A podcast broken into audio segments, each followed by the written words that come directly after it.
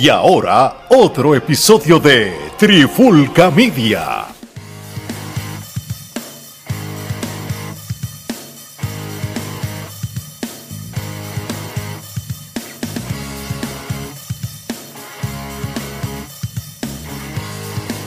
Oye, oye, oye, Alex Torres junto a Mali Geraldo y también tenemos a Robbie Joe Medina y tenemos a Tomás en el bajo mundo, lo llaman Tommy Wrestling, el multiverso. Así que por más que él diga que no es Tommy Wrestling, en nuestro corazón es Tommy Wrestling porque estamos hablando de lucha. No hay, problema con eso, ¿verdad, Tommy? No, no, no. esa, marca es mía, registrada y el logo también. Así que nada de galleticidio.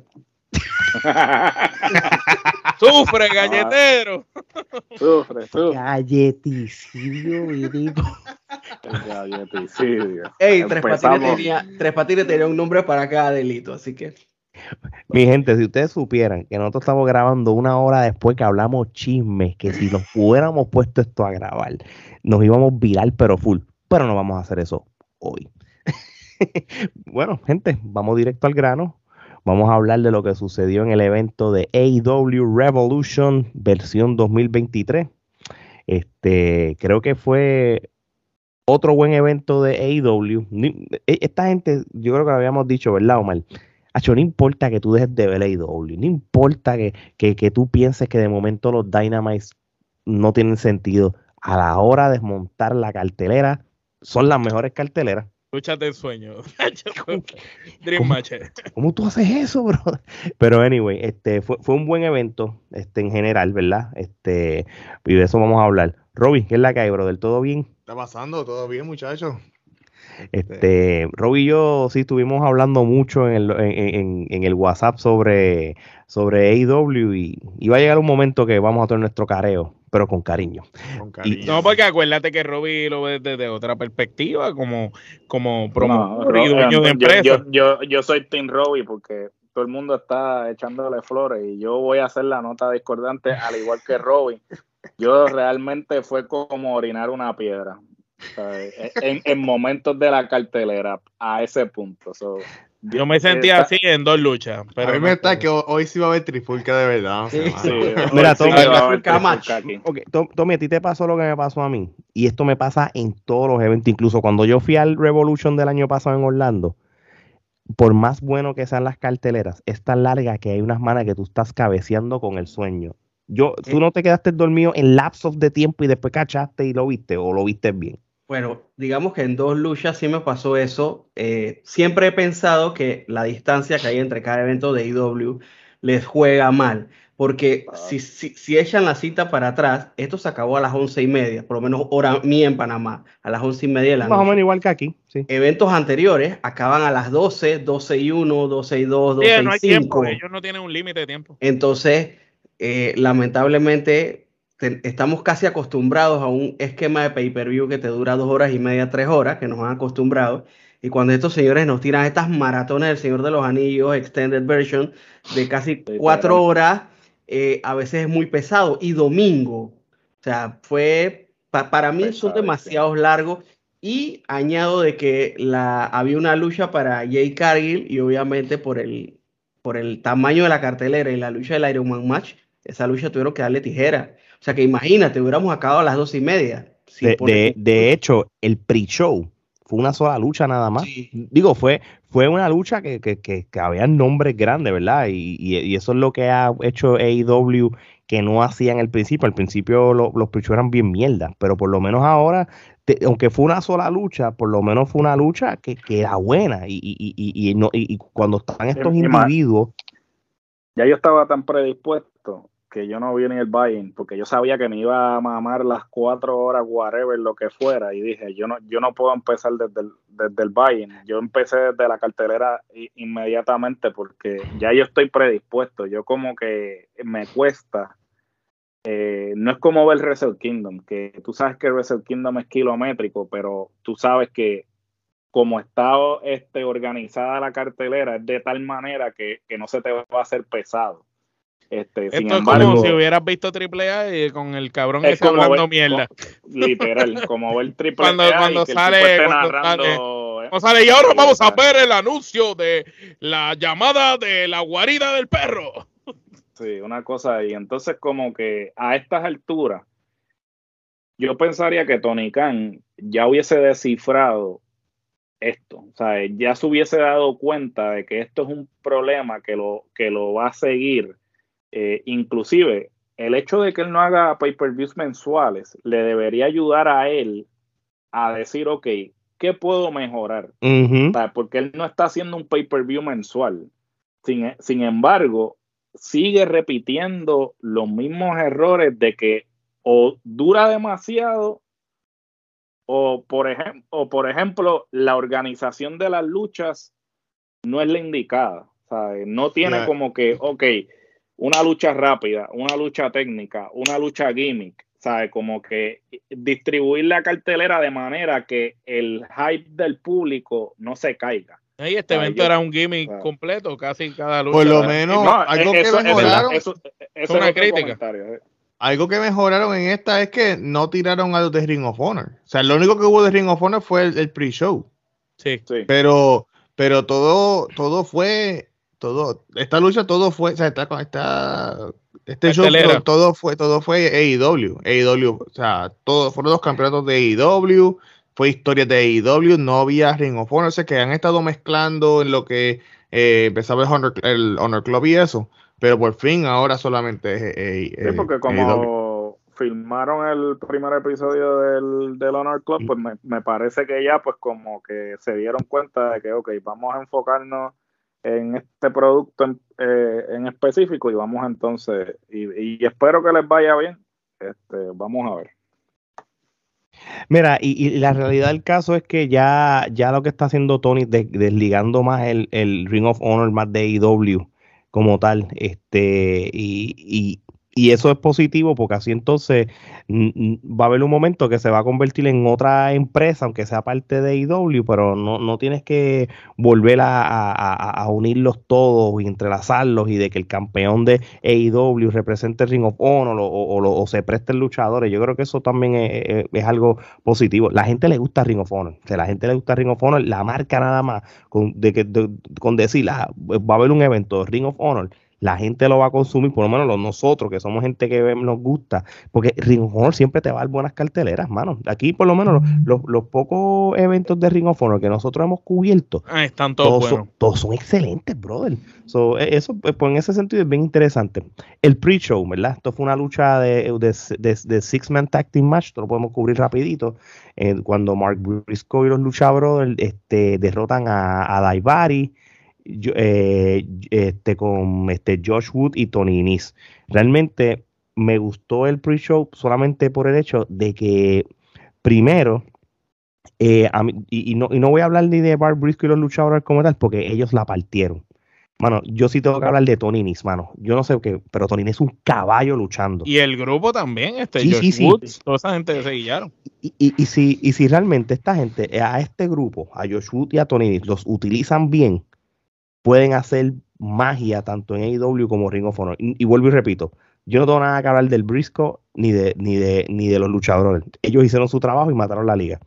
Decirlo es Siempre repetitivo. lo hacen, pero con todo y eso, Phoenix tuvo un botch este, cuando iba a hacer la- las tijerillas de la escuela y se resbaló y como quiera le vendieron la movida, pero nunca No, llegó pues, a coger. pero- pero- pero imagínate, pero es que, que Pero sabes, que- sabes que noté que ese botch fue porque quiso hacer demasiadas mierdas en aéreas en esa lucha, más de lo usual. Esa lucha Mm. como que no sé si es que no luchaba hace tiempo, estaba Mm. parece un carrito loco en esa lucha. No sé si los demás vieron por lo menos el, no sé si los demás vieron por lo menos el buy-in, pero si no lo vieron, yo voy a dar la- las kenepas, yo voy a dar tres kenepas como quiera, Omar.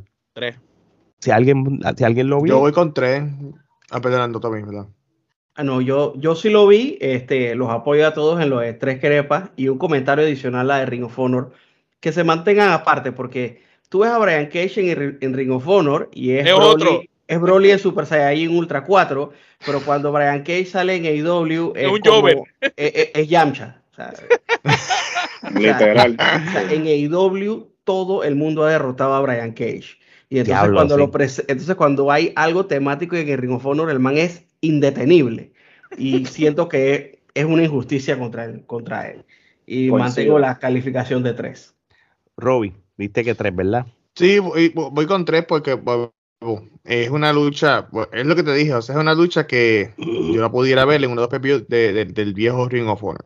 Es una lucha, o sea, tienes a Josh Woods, eh, inclusive para mí, Tony Nese y, y Daivari hacen más, o sea, caen mejor en el estilo de, de- de Ring of Honor que en el estilo de, de Claro. este eh, Dynamite y, y- AEW. Y, pues, mano, o sea, eh, Mark Jackson es, es esto, es Ring of Honor, o sea, este, o sea, Mark Jackson no, perdóname, te lo dije mal, Mark Briscoe, perdón. Sí, sí. Este, Mark Briscoe es este Ring of Honor, es Ring of Honor full y pues, pusieron a, los a los Lucha Brothers pues porque tenían que ponerlos porque no estaban en la, en cartelera principal, pero de verdad que fue una, una lucha buena, fue una lucha buena, entretenida para, para el público en lo que, en lo que llegaban, lo que iban a comprar la cerveza, esto que lo otro, este, y sí, fue entretenida, fue entretenida lo de, y, ¿verdad? El equivalente de los VIP matches que, que yo tengo. Muy bien. Vamos a abrir el show. Eh, Ricky Starr derrota a Chris Jericho. Este, en, sin, y fue un single match sin el, eh, sin el Jericho Appreciation Society envuelto. Gerardo, si tienes algún comentario de esta lucha y quieres dar las quenepas también. Como habíamos hablado en la antesala, esto se supone que fuera como una manera de consolidar a Ricky Starks, ¿no? Como que darle ese, ese pase de batón o quizás este ya como que confirmarlo. Para mí esto, esta lucha ni remotamente cercana a lograr eso. Me parece que fue una lucha súper tediosa para comenzar la cartelera. Yo pienso que El orden estuvo a- mal. eh, eh, el orden estuvo mal porque como Debieron como haber dije, abierto con, ¿qué tú piensas? Con la de pareja. con la de pareja o con la de Porque es que la de trío era con la de trío. La trío era muy fuerte. Iba a dejar la vara muy alta. Yo hubiera abierto quizás Definitivo. con la de pareja. Más o Con menos. la de pareja eh, eh, eh, tenía Y que después otra tirar, y después tirar la de Jericho. Sí, y in- inclusive otro comentario en cuanto a la cuestión de las luchas gimmick. Tiraste dos luchas gimmick este, prácticamente corridas, una detrás de la otra. No le diste espacio, ¿sabes? A que una respirara cuando le mandaste la otra. Ah, y ambas eran luchas de riña, ¿sabes? Como para culminar riña. So, eso y, es la y, organización bueno, de la y estuvo la de John Goldboy, que fue gimmick también. Por eso sí, eh, eh, eh, La de- Jericho la- y la de John Goldboy después. Y la de Mo- y la de aquella gente y, también. al y la de Mo- Moxley también fue gimmick. Todas fueron- Fue- La de Moxley con no, el no, vaquero pero la, fue gimmick. sí, pero La del correcto. Iron Man fue, eh, es, es un gimmick también. ¿Cuál es la otra? La de Christian. Que era este Sí. ataúd, este, y la y la de este de este hombre que era este un street fight. Sí, Pero cuatro, ¿sabes? tres- Pusi- tres luchas. pusiste un street fight y pusiste una lucha de ataúd una detrás de la otra sin darle este variedad. Eh, no sé, verdad, ¿sabes? Lo que pasa, tienes, tienes toda la razón. De hecho, y Ah. yo creo que aquí yo se la toqué a, a WWE en este caso. Y WWE siempre ha hecho lo mismo. Cuando tú tienes gimmick matches, posiblemente el, el evento del pay-per-view es el gimmick match. Por ende, tú no vas a poner cuatro gimmick match en un mismo pay-per-view porque es, como, hay una palabra en inglés que dice overwhelm, como que co- satura, los vas a abrumar, los vas a abrumar. es- de- deja las cosas así, tú sabes. Y yo sé que, que, que, a, que a Tony Khan le gusta jugar el WWE 2K full y, y, y va a ser su cartelera del sueño y qué sé yo. Y, y está cool, tú sabes. Tiene un pero- budget de 200 mil pesos por una cartelera y le mete medio millón. No, y, Fíjate. y, y, y- y- y se tiró el, el, el mark que más adelante voy a decir por qué es el, el mayor mark de la lucha libre, pero entramos cuando, cuando avancemos más en la cartelera, pero este yo le voy a dar tres quenepas y estoy siendo generoso. No, yo, yo le voy a dar tres quenepas porque realmente Jer- porque Jericho hace su trabajo y a él no le importa hacerle el favor a cualquier luchador. Si lo hizo con Orange Cassidy, lo hizo con un montón de gente en AEW. No, no, yo no quiero ni de Fandango, porque yo creo que él está, él, está No arrepentido de jodas hacer con Fandango. Ese encojo, él, él- él no le gusta hablar de esa lucha. No, no. No Él- él- jodas él- con Fandango, papi. No, él- Fandango él- eso es algo. el, el, el talento peor utilizado por la WWE. Sí, no, mano. No, eh, él y eh, este, el otro, el que estaba en WA, Y este, sí, eh, Aaron Stevens. este, Stevens, Idol. Idol. El- Sandow, Ah, el- eh, Damien ¿cómo Sandow. se- Sí, No, Damien este- esto, esto es una lucha como muy corriente. Este, para, para abrir el show y, y- y el Jericho abrir el show por ser Jericho, pues ya es importante, ¿entiendes? Pero no fue una lucha de otro mundo, era súper predecible que Ricky Starr iba a ganar, pero de igual manera le doy tres kenepas, no tengo nada como que, wow, pasó esto, lo otro, fue una lucha normal, o mal. Esta lucha, añadiendo a lo que ustedes dijeron, este sí, eh, Ricky Starks, la gente lo está comprando. Cuando llegó fue bien recibido con la música, el público reaccionando, ¿sabes? Se ve que están, están llegando a su momento. Y este comentario que voy a decir ahora aplica a muchas de las luchas, si no a casi todas, en la noche. Eh, esta fue la cartelera donde los veteranos establecidos o los que tienen credibilidad se dieron ese batón a los que necesitaban eh, ese sello de approve y de aprobado. Y eso se dio en esta lucha. Jericho aprobando, como quien dice, a Ricky Starks. Y más adelante, según hablemos, pues van a ver que eso fue un patrón. Este evento, en vez de eh, eh, Revolution, era, es más bien para. Ok, tengo todo este chorro de gente que son los que van a hacer la cara, que están en su momento, pero la gente todavía no, no todo el mundo los compra. Pues vamos a, a probarlo y voy a buscar a, a los mejores posibles para probarlo. Y eso fue lo que hicieron con todo, porque eh, eso, eso siguió sucediendo toda la noche.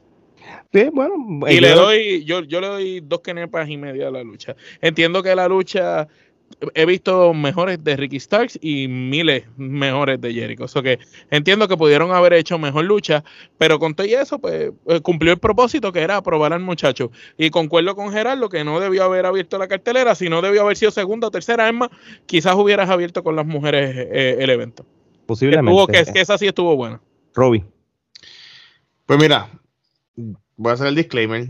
Ustedes que yo soy súper fanático de Jericho de, de, de siempre. Oye, No, no, también, no, brother, no, papi. casi nada, que- fuiste al Sí, o crucero. sea, Fuiste al crucero. Tacho, exacto. ya pagó la Pero, pero, año. Pero, pero, mano, este, eh, no, y, y te voy a decir esto. Jericho cargó la lucha. O sea, Jericho cargó la lucha. Jericho fue el que hizo lucir bien a Ricky Stark. Yo no sé si es que después de lo que sucedió en el, en el, en el crucero, yo estoy como que más des- este, desilusionado de Ricky Starks, porque me di cuenta de que realmente quién es allí, quién es Ricky Starks.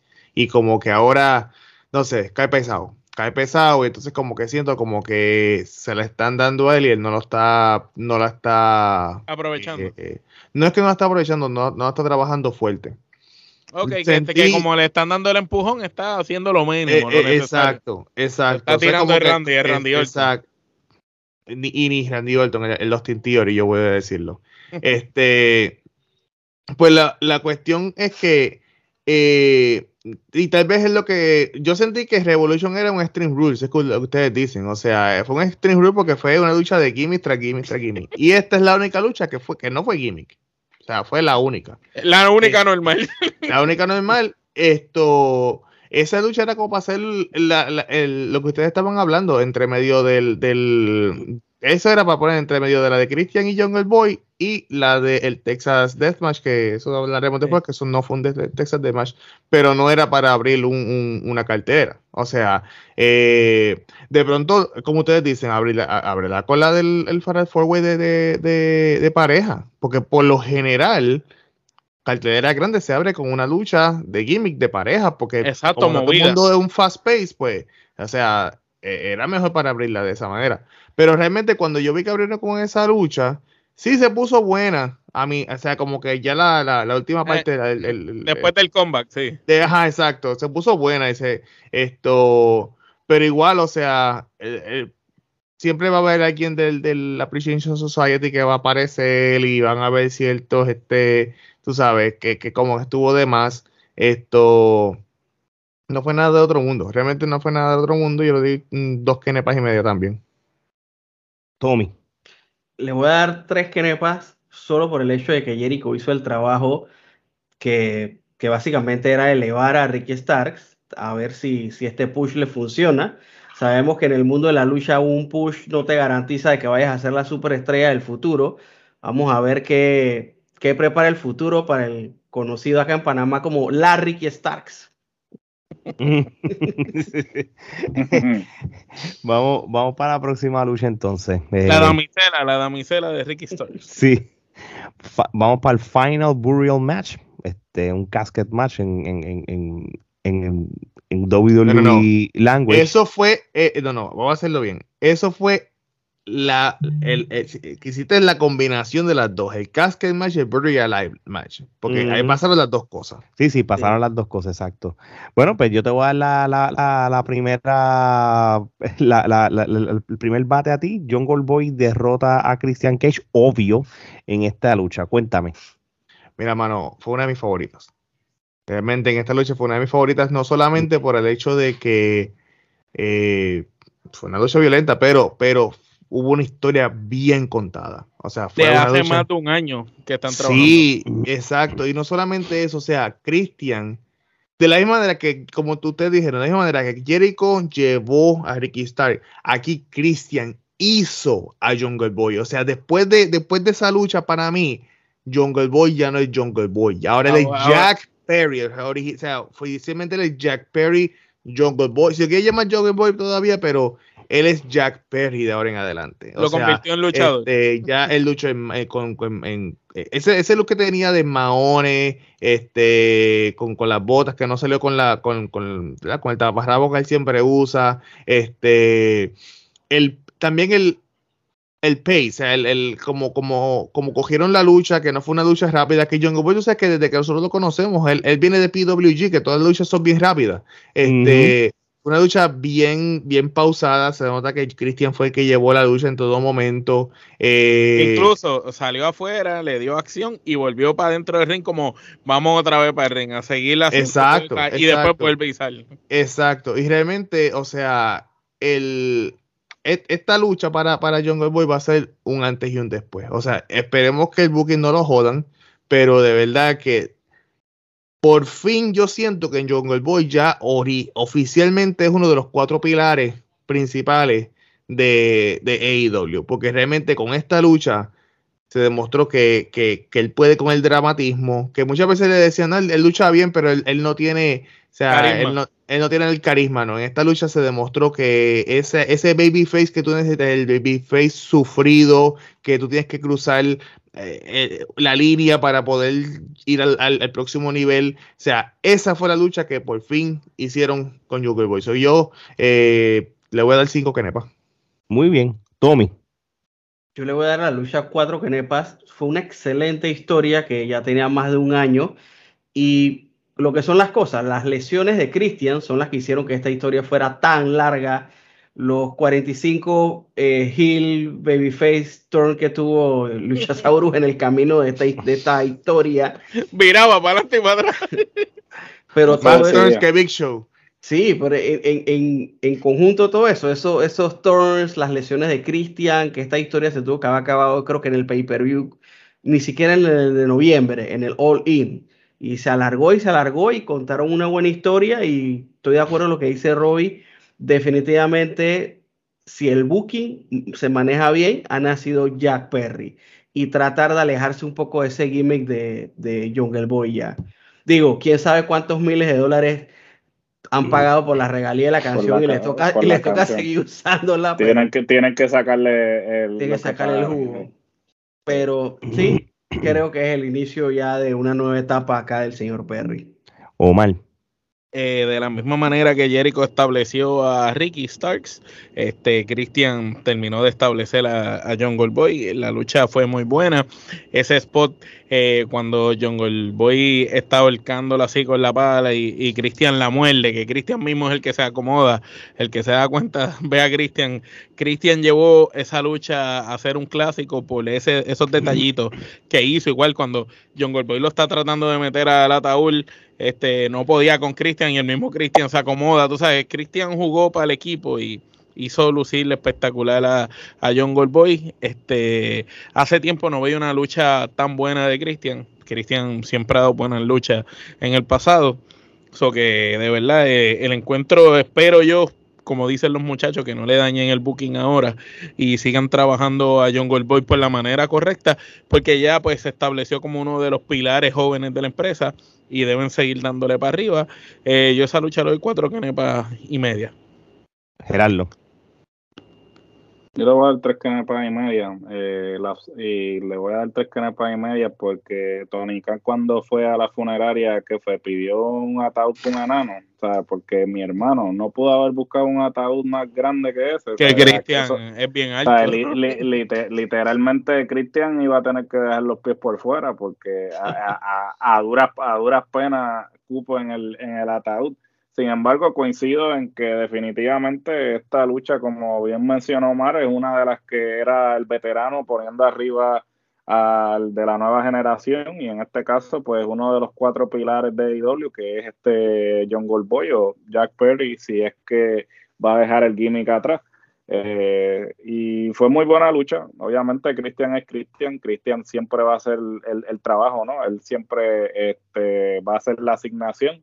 Pero estaba en John Goldboy, pues para bailar se necesitan dos. y- Pasarle el examen. Estaba en John Gold Sí, pasar. o sea, eh, estaba en John Gold este, pasar el examen y lo pasó. Este, yo personalmente estoy un poco prejuiciado, ¿no? Porque yo los gimmick matches realmente no me gustan. Este, tiene que ser unas circunstancias en que tú digas, ok, ha sido una... Y, y Pero claro, es, la esto- culminación, es la culminación de un claro, año y pico esto, lo, amerita, lo ameritaba en el sentido de que sí, de que la riña llevaba un año y medio y como dijo Tommy era porque pues Cristian no regresaba de la lesión. Quizás obviamente hubiese sido mucho más corto, pero obviamente la lesión no le permitió regresar antes, pero a la misma vez pues no sé.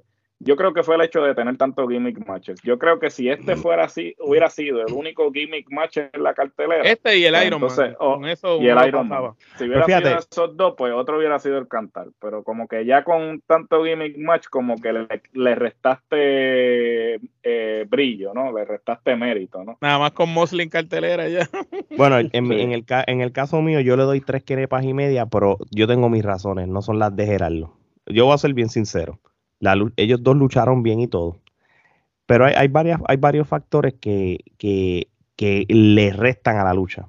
Primero, el, el- el- el- factor este, de, de que es predecible. Se sabía, no había duda de que iba a ganar John Goldboy esta lucha, ¿verdad? Para empezar. Número dos, ¿verdad? Yo sé que pues Tony Khan pues, tiene estos viajes mentales de, de, de los gimmick matches y, y, y sí, la mezcla que sí del casket match con enterrarle y qué sé yo. Pero tú sabes lo que pasa cuando WWE hacía este tipo de cosas. Tú hacías la lucha alrededor del gimmick. Ellos hicieron todo bien lejos y al final para tú tratar de meterlo, no hiciste la lucha alrededor de, de, de lo que se supone que sea. Cuando tú haces un casket match en WWE, tú pones el, el, el, el- ataúd en, el, en el ring, al lado del ring, ¿verdad? Y tú haces muchas cosas alrededor del ataúd con el fin de tú tratar de meterlo en muchas, muchas, muchas ocasiones. O, o una lucha de ambulancia y esto. Aquí no. Aquí se están matando en todos lados. Entonces, para traerlo al final, de, como que no hiciste el la donde se supone que, que la lucha fuera importante, que tú meterlo en el ataúd, tú no lo hiciste parte de la lucha casi nunca, tú lo dejaste al final. ¿Entiendes? Entonces, no pare, de momento parece una lucha común y corriente para entonces al final tú llevarlo. No hiciste que el gimmick fuera parte de la lucha como tal. Y, y eso para mí le resta. Luchísticamente los dos dieron, lucharon bien. Christian es Christian, brother, un Future Hall of Famer. Eh, John Goldboy, yo sí estoy de acuerdo. Eh, se, se está, lo que es él, Darby, MJF, son luchadores de los jóvenes que prácticamente son El Cuando- vaquero que no queremos y, Pero- y pero-. Sí, Pero pero el vaquero no es Pilar, es Pilar, no, yo no veo al vaquero. pero como pero lo que pero lo, por lo menos los que yo mencioné tú cuando hablas cuando tú hables de ellos tú lo vas a tú vas a pensar en AEW ¿entiendes? Y si un día terminan en WWE ¿qué tú vas a pensar? ellos eran Los ex AEW. ¿entiendes? Pues a, a eso es lo que me refiero no fue mala lucha pero pudo haber sido mejor si hubieran hecho más parte de lo que fue el, el, el, el casket macho como se llame en el game tres kenepas y media bueno vamos entonces para la próxima lucha ¿verdad? Esta sí no podemos decir que fue tres kenepas y media. El House of Black, Malakai Black, Brody King y Body Matthew derrotan al Team Elite, Kenny Omega, Matt Jackson y Nick Jackson. Este, y son los nuevos campeones tríos de AEW, algo que se supone que hubiera pasado desde antes. Esto de tener el campeonato de trío se supone que hubiera sucedido desde el principio, Y esto siempre lo, lo hemos hablado, ¿verdad? Pero obviamente pues hubo muchas razones para que no sucediera. Tommy, ¿qué opinión tienes sobre esta lucha? Si tienes y las que nepa. Mira, fue una lucha muy, muy buena. Por momentos me metí en la mentalidad de fanático y estaba bien cabreado porque pensaba que iba a retener The Elite. Eh, le doy cinco kenepas de salida porque fue una lucha que toda la lucha fue así, brinca, brinca, salta, salta, pega, pega, pega. Fue, o sea, fue, fue cansona la lucha, pero para bien. O sea, no hubieron esos momentos donde cogían un 5. Si acaso en ciertos momentos que, o sea, por el ángulo de pantalla tú veías que estaban abajo del ring como esperando el spot para entrar. Pero para mí estuvo todo bien organizado.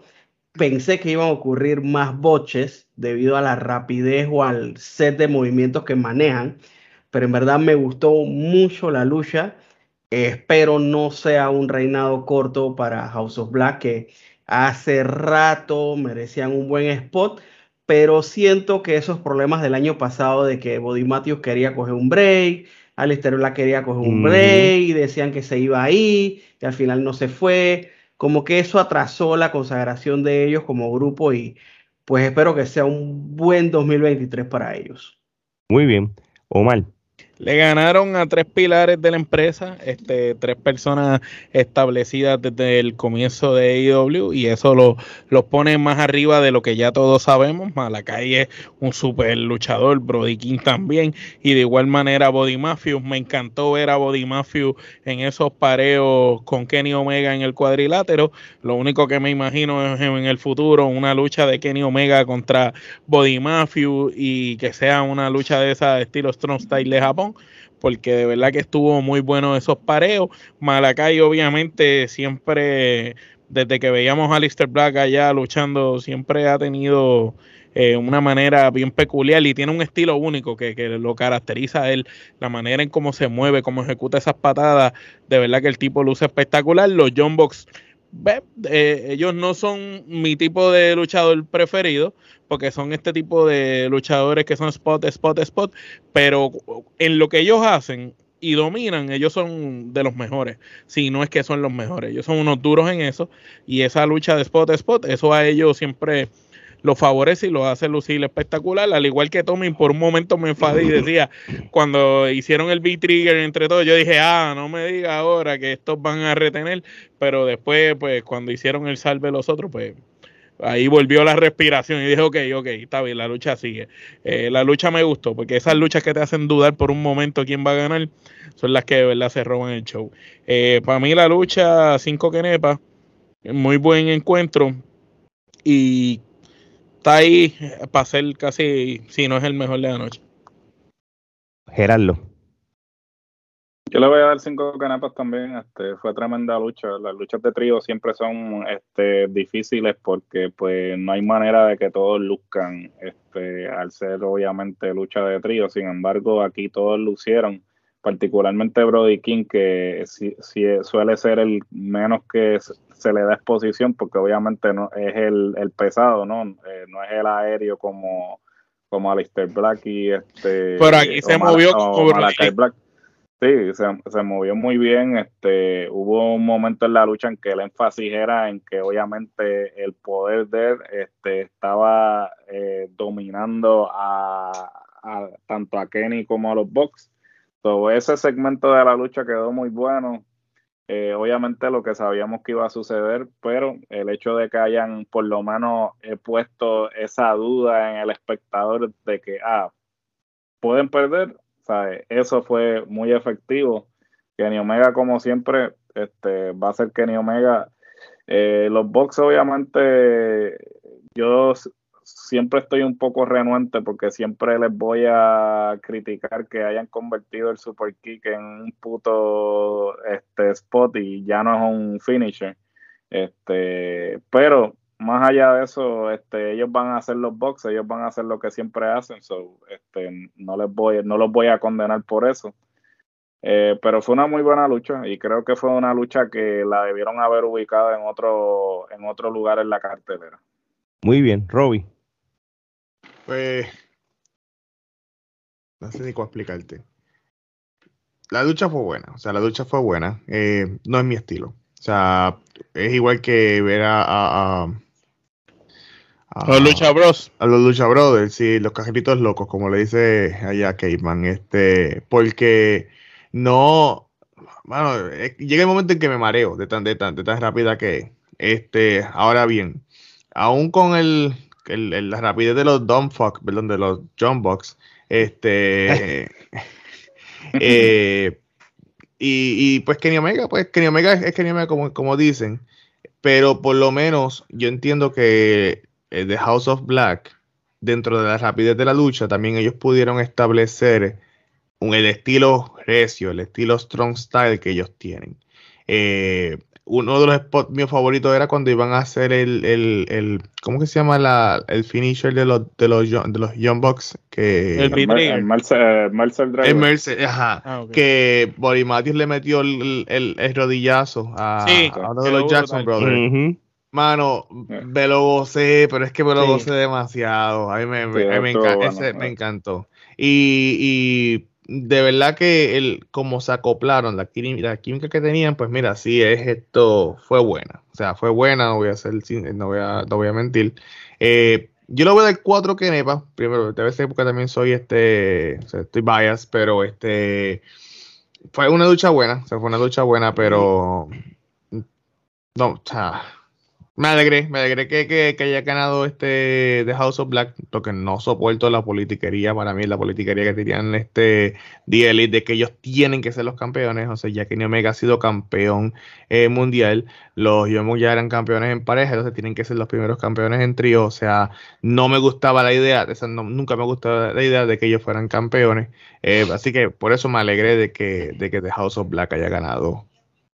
Sí, y, y- yo me voy a la misma línea tuya, este, de, de- que obviamente ya el Elite a esta etapa de cuatro años que lleva AEW, ellos no necesitan títulos en AEW ya, tú sabes. Este, de hecho, yo pienso que Kenny Omega debe desligarse de la división de tríos ahora que no tiene los campeonatos, porque sea como sea, él es uno de los mejores luchadores individuales del mundo.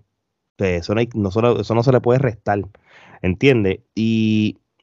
Pero él los ha ganado, él, prácticamente quitando el TNT, tú sabes, él ha ganado todos los títulos en AEW. Y, y yo creo que a, a tanto a él como los Young Bucks no necesitan títulos para hacer buenas luchas.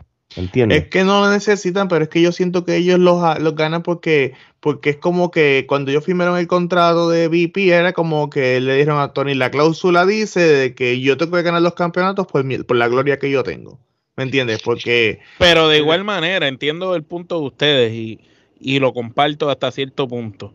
Pero de igual manera, el hecho de que ellos tengan el título y otras personas se lo quiten, pues ayuda a elevar a esas otras personas, porque no le estás Por quitando el título a cualquiera. Por ¿Me supuesto. entiendes? Es, es como el caso de cuando Brock le ganó a Taker, pues, pues, no, que, ¿sabes? A nadie le gustó que eso pasara. Yo hubiera dejado a Undertaker retirarse invicto. Pero ya que se lo ganó, pues eso hizo que Brock Lesnar se convirtiera en la potencia que fue después. Pues de cierta manera, cada vez que, que Kenny Omega o los Bucks tienen un título o algo así y se lo quita a alguien, esa persona que se lo quita se consagra. Es como que, diablo, llegaste. Pues, pues no se lo estás quitando a cualquiera, se lo estás quitando Bueno. a ellos. Igual que Jericho, igual que ese tipo de luchador. Es lo mismo que cuando hablemos más adelante de Samoa Joe. No era lo mismo que Warlock le hubiera ganado a, a Darby el título de TNT que ganárselo a Samoa Joe. yo, yo comparto lo que tú dices, menos con los Young Bucks. Si, si los Young Bucks son los campeones y viene otro tag team y se lo quita, para mí, yo no veo eso tan grande como si fuera Omega. Depende Omega- de qué tag team. Si tú me dices que uno como los Scissor Boys o los hijos de Billy Gunn, pues para mí eleva a ese tipo de muchachos. Ahora, si es un tag team, eh, Brody Ah. King, Body Mafia, te voy a decir que no. Si es un tag team tipo este, Eh. Butcher Andy Blade, te voy a decir que no. Santana Ortiz, tú sabes, un tag team probado, probado, pues obviamente no. Pero si es un tag team joven de esto que tú estás buscando establecer, pues hace su trabajo, porque acuérdate que ellos son condecorados en, en, en todas esas independientes y han tenido muchos títulos. Y es que eso lo que tú has dicho, en las independientes. Porque ni no es lo mismo que, no es lo mismo que tú, siquiera- ni tan siquiera, New Japan, ellos fueron la gran cosa. No, ellos fueron grandes, ellos fueron grandes en, en ellos son los peces grandes en, la- en las peceras. Exacto. Porque, por- por- mira, vete, vete Ni, entonces. ni tan siquiera en Impact, brother. Pues, exacto. Cuando hay Generation Me, o sea, no dicen nada. Eh, simplemente ellos son quienes son por el hecho de que cuando ellos se fueron a PWG, cuando ellos se fueron a. o sea, ellos son unos, unos genios en, en, en- en marketing. Ellos Ujú. venden camisas por, o sea, con cojones. Pero, ah, y pues que hacen un montón de acrobacias, sí, hacen un montón de acrobacias, igual que hacen las acrobacias, este, eh, Los. Lucha Brothers, que, pero para mí, para mí, jamás y nunca, o sea, yo hubiera preferido, yo hubiera preferido que el Pinnacle se hubiera quedado y, as- y ellos hubieran sido los, los primeros en ganar los campeonatos de trío, a que se los hubieran dado a, a- Ah, sí, a- por a- ley. o sea, eh, eh, es el hecho de la, es la politiquería, mano. O sea, eh, Cody se va y, y cuando Cody dijo, yo no quiero ganar el campeonato, el campeonato mundial, yo se lo aplaudí, esa parte. Aunque haya ganado 20 mil veces el, el TNT, me estoy, se- estoy saliendo de, de- de la- por la No, tangente. no, sí, no. Pero el hecho de que, de que, de que los Young Bucks, los Young Bucks juegan para ellos, mano. Yo siento que los Young Bucks juegan para ellos y que no le importa un carajo. Y- mentalidad eh, eh, independiente. porque Exactamente, es la mentalidad que, con la que yo tengo que bregar. servicios Con la, profesionales. exactamente, es la mentalidad con la que yo tengo que bregar cuando con, cierta, con ciertos luchadores que se creen necesito, que. necesito el spot y necesito exacto, es la gloria, es la, el- el- es la gloria que, que tienen los Young Bucks, que por eso fue que pasó el revuelo que pasó con Punk.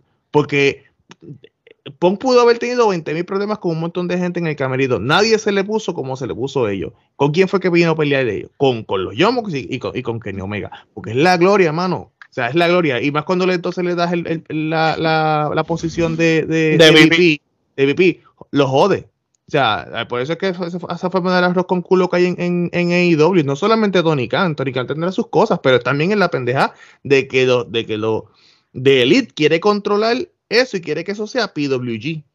Eso- Literal. ellos quieren que sea, que quieren que sea PWG. Eso es lo que sucede. Por, por eso es que, por eso es que ahora mismo yo, yo espero que ya Omega se desligue de la división de trío y que se dedique a luchar como single de este punto en adelante y de, y, y- y- y de buenas futuras luchas, no necesariamente con campeonato, pero que las dé. Toda- todavía, todavía es atractivo verlo otra vez con Daniel Bryan, por ejemplo. Todavía es atractivo verlo con, con luchadores como Darby, como John. Goldboy, No importa que lo hayamos visto ya en, estos cuatro años de IW, pero esas luchas son, son las que la gente como tal le gusta, ¿entiendes? Y, y, y, más que ahora mismo, ahora esto otra vez New Japan, todavía en New Japan él puede hacer unas cosas como individuo. So, en este punto de la carrera de, Kenny Omega, y es- y esto es algo que, que, que yo sí te voy a decir, a lo único que le queda a Kenny Omega lograr es ir a la WWE.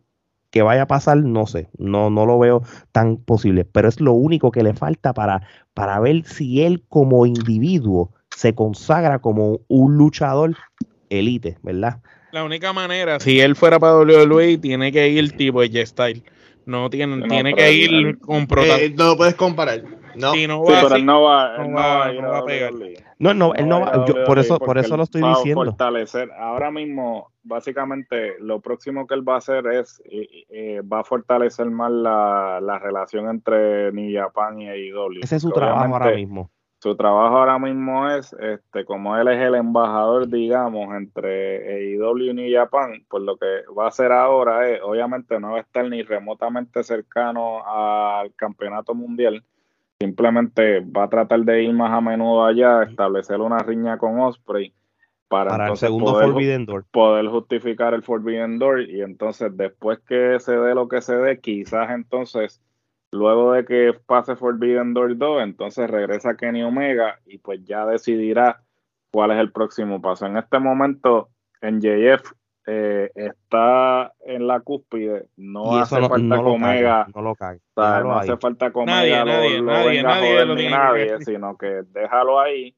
y Kenny que se encargue de las relaciones públicas y de, y de seguir fortaleciendo los lazos.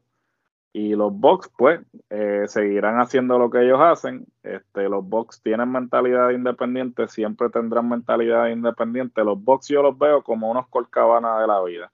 Son tipos que son muy buenos en marketing, eh, hicieron todo lo que lo que te- lo que iban a hacer en, en las independientes, pero no pudieron nunca dar ese segundo paso porque, ¿sabes? No tenían esa mentalidad de sacrificar ciertas cosas que tenían que sacrificar para dar ese próximo paso. Ellos Ojo, nunca van, Y con lo que tú estás diciendo tiene sentido, porque. Triple H le ofreció billetes a ellos. Correcto, ¿sabes? Pero ellos no estaban dispuestos, porque po- vuelvo y te repito, ellos son los ellos son los cucagomes de la lucha libre, esa, o sea, yo lo, yo lo, yo lo fabrico, yo lo distribuyo, o sea, o sea, yo lo vendo, o sea, o sea, es como que esa mentalidad de que ellos se, se, se criaron en esa mentalidad y no están dispuestos a hacer los sacrificios para dar ese próximo paso. Cody, como venía ya de la maquinaria, estuvo dispuesto a regresar porque él ya estaba eh, criado de una forma estructurada. Ok, o sea, yo no tengo que hacerlo todo. ¿sabes? Yo puedo delegar. ¿sabes? Aquí hay una estructura, una jerarquía. ¿sabes? Al- a fin de cuentas, ¿sabes? no es como en AEW que aunque Tony Khan es el jefe, ¿sabes? todo el mundo le pasa por encima. ¿sabes? En WWE hay una jerarquía. Tú, ¿sabes? Todo empieza y termina en este caso ahora Triple H, pero en algún momento Vince McMahon. ¿sabes? Tú podías pensar lo que te diera la gana, pero a última hora él es el que toma la decisión. Y eso obviamente no pasa en las independientes, eh, y digo en ciertas independientes, no estoy generalizando, y no pasa obviamente en AEW, porque Tony Khan es simplemente un monigote que él juega con Dios y con el diablo. Él quiere complacer a todo el mundo. Por eso es que tiene el arroz con culo ese que tiene. Quiere lo mejor de todos lados. Anyway, al fin y al cabo le doy cinco kenepas a la lucha de igual manera, este, porque no le resta de que la lucha estuvo buena y, y súper entretenida, pero este tema está bueno para hacer un en la clara very soon, porque aquí esto pica y se extiende. Bueno, vamos para la próxima lucha rapidito. Este, Jamie Hayter derrota a Saraya y a Robbie Soho eh, en un triple threat match o un three-way match por el campeonato femenino de AEW, una lucha de 10 minutos, pero una lucha muy buena. Omar, cuéntame. No tenía ninguna expectativa de esta lucha. Este, cuando hablamos en la antesala, creo que entendíamos que Saraya estaba hasta de más en la lucha. Pero la lucha fue muy buena y para mi sorpresa Saraya lució mejor de lo que pensaba. Este, la lucha se dio interesante. Este, me gustó el hecho que Tony Storm estuviera en una esquina y en el otro lado estuviera la doctora. Y más me gustó el final cuando sucede eh, este, la unión de Ruby Soho este, con Tony y con Saraya. Este, es interesante ahora esa unión. Este, entiendo que Ruby Soho siempre que está en grupo, pues sobresale mejor. Así que ahora viene esa pelea eventualmente de quién es la verdadera líder, porque ese grupo tiene tres líderes, porque tiene a Saraya, tiene a Tony Storm y tiene a Ruby Soho, que las tres vienen siendo tres mujeres que pueden ser líder y son tres excelentes luchadoras, o que es interesante eso. Entiendo que es un plus a la división. Hay que ver qué es lo que pasa con, con la doctora y Jamie. Este, veremos a ver en el futuro. Este, por lo menos siento que por fin AEW está cayendo poco a poco en tiempo en las luchas de mujeres y mientras más cortas las hacen y, y son más sencillas, las luchas se disfrutan más. De acuerdo contigo. ¿Cuántas Y le doy tres kenepas y media a la lucha. Yo le doy tres kenepas y media también, porque realmente se vio la química entre las tres y como que tenía sentido el ángulo de, de todo lo que estaba sucediendo. hasta- Y, y- y- La y- historia, la historia. a mí me gusta. Yo sí estoy todavía con lo que dije los otros días. En algún momento, Baker va a dar el- la traición porque realmente ella no, ese rol de ella no es el rol de ella natural. Y obviamente, pues, eh, eh, el- se va, eh, si no lo hacen en Double or Nothing, el, el hater contra, contra Britt Baker por traición, pues lo harán en algún momento del año, porque ahora tenemos seis chicas que, que cualquiera puede ser campeona en este momento, digo, incluyendo la que es ahora mismo. Pero fue muy buena lucha, buena química, se está viendo la, la, cómo la división de mujeres se está madurando y madurando más. Entiendo que en Forbidden Door va a ser bien importante, porque si Sacha Banks, ¿verdad? Lo estoy diciendo el nombre de ella para los que, ¿verdad? Los que la, la, la identifiquen. Si ella va a ser parte del Mercedes Forbi- Monet. pero si Mercedes o Sacha Banks va a ser parte del Forbidden Door, creo que eso va a cambiar y va a ser, va a ser un giro bien positivo a lo que es la división femenina de AEW, aunque sería quizás un one night only, maybe. Pero si ella vive en los Estados Unidos y, y es del agrado del público y ella misma entiende de que AEW es una buena oportunidad, no va a ser la última vez. So, eso es lo que yo pienso. Pero volviendo a la lucha, muy buena lucha, tres kenepas y media. Gerardo. Yo le voy a dar tres kenepas, aunque fue buena lucha, hubo unos cuantos boches y, y realmente pues por eso le voy a dar lo, le voy a dar las tres kenepas. A mí realmente Saraya, la corrida de ella en AEW me parece que no, eh, no merece la exposición que le están dando y no lo digo este de mala forma, pero ciertamente como no ha sido lo que se esperaba de ella. Hater este, definitivamente es lo mejor que tiene esa división en estos momentos, exceptuando a Britt Baker. Eh, creo que a diferencia de cuando le dieron el campeonato a Hikaru Shida y a la otra que no me acuerdo la, la otra que era La- la, la- amiga de Kenny Omega Rijo. la- A, a Rijo. Rijo, Rijo. Y, y te falta Este- la, tipo que fue campeonata. Era, no, esa- eso que te cancelan. esa- eh, eh, sí, te acaban de cancelar, amigo. Este, definitivamente, eh, a diferencia de esas dos que te las trataron de meter por ojo, boca y nariz, eh, Jamie Hayter tiene lo necesario para que el público la compre y que no se vea como que te la están forzando. Pero ¿te Eh, parece a ti que ella es una babyface o una heel? Porque a mí me parece verla como babyface y Britt Baker es como que una heel natural. Por eso es que lo que Alex dice de que ese cambio, ese double, ese cambio viene en cualquier momento. Porque no, es que sí, eh, ella, eh, no, Jamie eso- se ve bien, pero se ve bien como técnica. No parece ruda ella. Por más que trate de ruda. Eso va a ser el, el Martillanetti Shawn Michaels moment o el Diesel Shawn Michaels moment. Yo creo que hasta cierta manera eh, se, se, se viene venir porque tú sabes que Britt Baker está como que en baja, pero tú sabes que ella está haciendo algo que va en contra Que su de- naturaleza. De, de su naturaleza, de lo que ella representa. Entonces, eventualmente, de que va a suceder el, el turn, va a suceder. ¿Cuándo es la pregunta? Obviamente, lo más conveniente sería en Double or Nothing, porque así tú lo vas llevando, lo vas llevando y entonces desemboca en Double or Nothing. Pero hay que ver entonces hasta qué punto. También tienes que, que verlo desde el punto de vista de que tu división está un poco finita, ¿sabes? De, de talento, ¿no? No es como que te puedes dar el lujo de tirar todos los cartuchos de una, porque entonces después te quedas sin nada. Y Jay Cargill realmente no creo que todavía. Es que cuando esa gane, para mandarla no- no- por el campeonato. no hay Sí, por break. eso sí, ¿sabes? La caga. eh, Va a ser un momento de estos como Kofi, que después que ganó, ¿qué, qué, qué vamos, a- ¿qué vamos a hacer con él?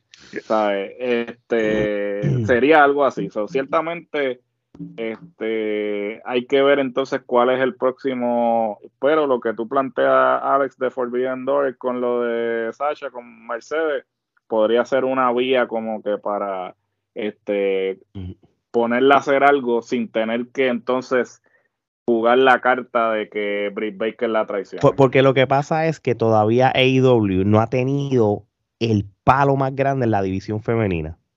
Toda, ni Saraya lo es. ¿Entiendes? no, O sea, ni realmente, remotamente cerca. Y esto es algo que Omar y yo hablamos a cada rato. Una fo- Four Horsewoman que toque el ring de AEW, aunque Hace así la sea una, una sola noche, ya cambiaste el juego de la división, Claro. porque ellas son las cuatro, las eh, ¿Y cualquiera, que tú te imaginas una Sacha contra la doctora? Diablo. que eso es no, lo que hace, debería, no hace, no hace creo falta título en que- eso. creo que debería ser la lucha indicada para Forbidden. Aquí no hay más nada que hablar. Esa Mm. lucha yo la compro. Por eso, porque mí, no en- tienen, en no, no tienen ni siquiera que poner el, el campeonato de títulos. mujeres de AEW en juego. Lo único que pone es el IWGP y entonces, obvio, eh, este Sacha va a ir arriba, obvio, porque no van a poner a Britt Baker a ganar el IWGP. No, papi, Sacha pero- está demasiado elevado, está demasiado pero- dura para meterse. Y pones, Por eso a, es que- y pones a Dan Cole contra Okada. esa cosa, esa cosa, o sea, te trabaja porque no tienes que asumir, o sea, Tony no tiene que asumir la, la, la nómina de Mercedes, pero tienes una lucha de ensueño que ayuda a tu empre- eh, ayuda a la división femenina de tu empresa a pasar a ese próximo nivel. Ujú. Robbie. Pues mira, mano, eh, Jamie Hater es lo que trataron de hacer con Krista Statlander y no funcionó. Esa es la O sea- muchacha Avatar. La, ajá, sí, la, Sí, la, la extraterrestre. Porque Krista Stradler era la, la muchacha alta, que fuerte, pero que era como que quería que fuera cool, pero como que, Tenía el carisma de un lavamano. eh, sí, parecía este el arroz blanco Y no chino. sabía, y no Era, sabía eh, luchar tampoco. Pues entonces con Jamie cada Hayter, rato. eh, Y se lesionaba exactamente. cada rato también. Pues era peor Jamie que Hayter, Big, Big Show, era la, la mala. eh, Big Show, era peor que Big Show. Big Show. ¿Quién era Big Show? No. La peor, la peor Big- luchadora Show, de, la, de la que. Tony Khan, la que Tony Khan dijo que, que no debió haber luchado nunca. Que la, Ah, ah, ok, sí, Big la- Show, ok, este, Big Show, Big sí, eh, eh. Sí, ay, yo la vi ahí en Shine y eh, ah, concuerdo con Tony Khan. Anyway, eso es otro, otro 20 pesos. Este- Otra- otra- otra cosa. Eh, pues lo que sucedió con Jamie Hater era como que Jamie Hater vino como que sin hacer mucho ruido. No sé si ustedes están de acuerdo conmigo, porque es como, bueno, fue lo que ustedes, lo que te dijeron de que con Rijo y con este Hikaru Uchida, eh, que, que, que nos la quisieron imponer, pero con Jamie Hater era como que al contrario, tú querías que ella ganara el campeonato. Cuando ella ganó el campeonato, era como que, ya, pero es que no lo va a ganar, sí lo va a ganar, no lo va a ganar, y lo ganó, y dio el palo. Y entonces todo el mundo, como, ya, yo, yo hasta yo mismo me lo, me lo, me lo disfruté. O sea, ahí yo empecé a estar interesado en la, en la división femenina, que realmente a mí no me importa un carajo, eh, fuera de Penelope Ford. Este, pero am, a mi preocupación con la, vamos con la lucha. Mi preocupación, mi preocupación con la lucha era que mientras la lucha iba y en una, en una parte que ellos fueron para afuera, yo estaba más preocupada de que, más preocupado de que Saraya se lastimara que de la misma lucha. ¿Tuviste cuando se le tiró encima a Soho que cayó bien mal al piso?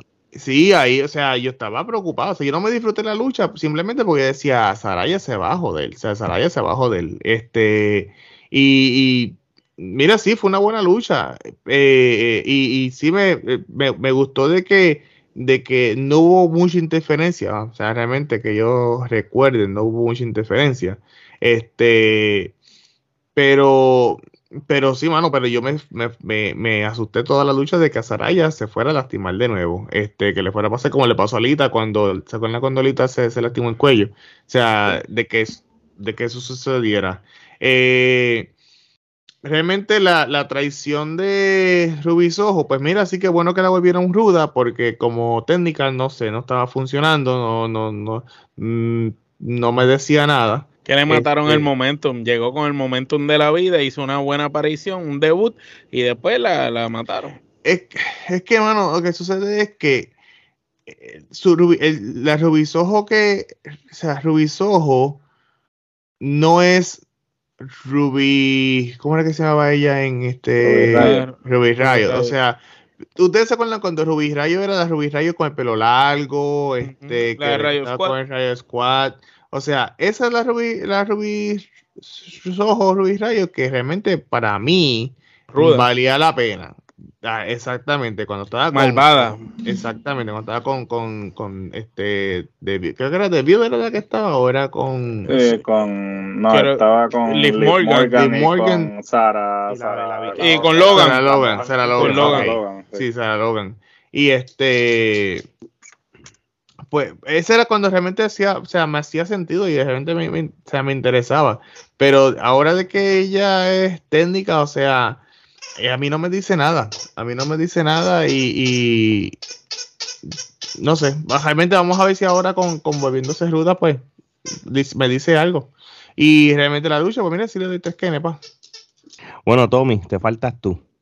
Bueno, a esta lucha le doy tres kenepas porque yo tenía como una esperanza de menos cinco, porque la división femenina de IW a veces es como un cerro de boches y no sé, ahí no sé qué pasa ahí y este ron de, de Saraya yo siento que va a acabar una lesión grave, lastimosamente, ojalá me equivoque, pero estoy totalmente de acuerdo con el push que tienen de Jamie Hayter, que pasó de ser la la inglesa que fue a Japón a luchar y que era una muchacha gordita y todo esto, y tuvo este cambio físico, tiene una música que parece música de club de caballeros, la tipa se ve bien, pues entonces el paquete completo lucha bien.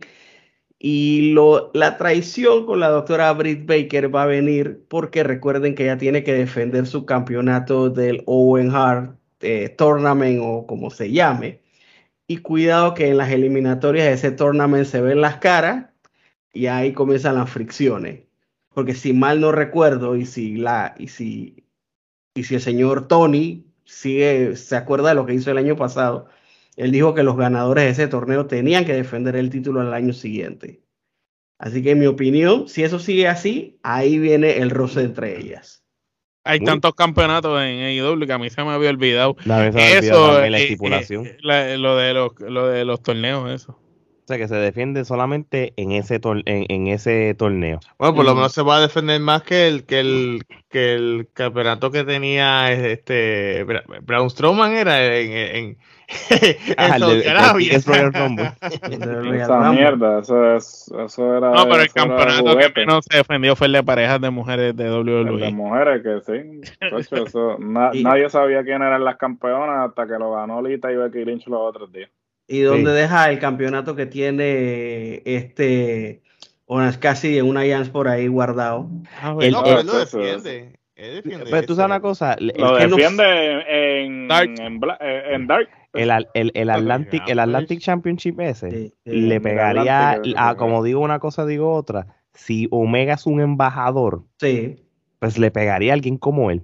Bueno, es que quien lo tenía original era Pac. Y Pac lo, mira, Pac lo defendió en Inglaterra, en Alemania, en Irlanda. Él hizo un tour como de tres semanas por Europa y lo defendió en todas las fechas. Obviamente, él era la atracción de, esa, de esas carteleras y se sabía que él iba a ganar, pero por lo menos el título Pero se por lo vio- menos lo defendía, Exacto. ¿verdad? Coño, pero, se pero Orange Cassidy. Orange Cassidy lo, lo defiende en, en- en Universal Orlando y, Eh, y eh, donde graba. Orange Cassidy no sale a Estados Unidos, ese cabrón por- yo creo que en su vida ha viajado, so, No. definitivo que entonces es, es la verdad, si es un campeonato que se supone que es un campeonato internacional, pues pon una persona que tú puedas enviar a diferentes carteleras independientes a través del mundo para que defienda el campeonato, pero realmente no tiene sentido dárselo a un tipo que lo tiene en la gaveta. O sea, Así mismo bulto. es. En el bulto, dilo bien, no fue en la gaveta, en el bulto. Bueno, yo, yo, ¿quién, tiene fal- ahí ¿quién atrás. falta con opinar en esta lucha? Todo el mundo ya está el mundo. Ya, Tres horas. Ok, pues vámonos para la próxima, que esta no era. Hangman Adam Page derrota a John Moxley by submission en un Texas Deathmatch Que de Deathmatch no tiene nada. porque las No reglas y, y a eso yo iba. Derramamiento de sangre se llama la lucha. No, sí, eh, esto de- debería ser un First Blood match. De- hecho, yo tengo el- Texas yo- Deathmatch no tiene nada. Esto era hoy- una lucha bebiéndote tu propia sangre. se, se, supo- se supone que el Texas Deathmatch este, tiene otro tipo de, de, de, de reglas como tal, ¿entiendes? Pero es que hay demás, es como todo, mano, hay como huele mil variaciones como tal, ¿entiendes? Se supone que la lucha fuera, cuando, cuando tú tienes un, la verdadera lucha de Texas Deathmatch o las variaciones bien sencillas, tú, la, tú primero tienes que rendirlo o plancharlo para después convertirlo en un en, en un last man standing contando en de 10. Y aquí no se hizo nada. Esto fue un Texas Deathmatch porque se querían matar como los Deathmatches de, de GCW y, y, y lo demás. lo que hacía Moxley antes de llegar a Sí. WWE. Lo, lo que sí te, lo que sí te voy a decir, hermano, yo vi un video esta mañana y fíjate, se los voy, ah, usted- yo se los envié a ustedes. Sí, tú lo enviaste. Se tiró el Carlitos Colón, hace así, cogió la yen, hizo fuap, y se lo cortó y lo tiró. ¿Quién Moxley o.? No, Moxley. Sí, Moxley. Moxley. eh, eh, Yo lo puse- yo lo Alex puse esta envió el- mañana. Sí. Alex envió el video. Papi, pero mañana. una persona que está en ringside, man, así mismo, cogió así la cuchillita, la fuap, y después lo tiró, se tiró el Carlos Colón como tal. Se- ya, yo les voy a decir una cosa. y esto- Tipo, no, no aprendió de los luchadores de los 80 que usaban los tapes en los dedos para Abdullah. meterse No, la que de ahí fue, de ahí Y fue con que, la la, de yen ahí fue que hacía la- así. él, se la, él se la sacó del tape. Lo que pasa es que en vez de utilizar el mismo Sí, pero es tape, que se supone se que sacó te la sacas del tape, y te corta y la envuelve en el mismo tape y ahí la deja. Tú sabes.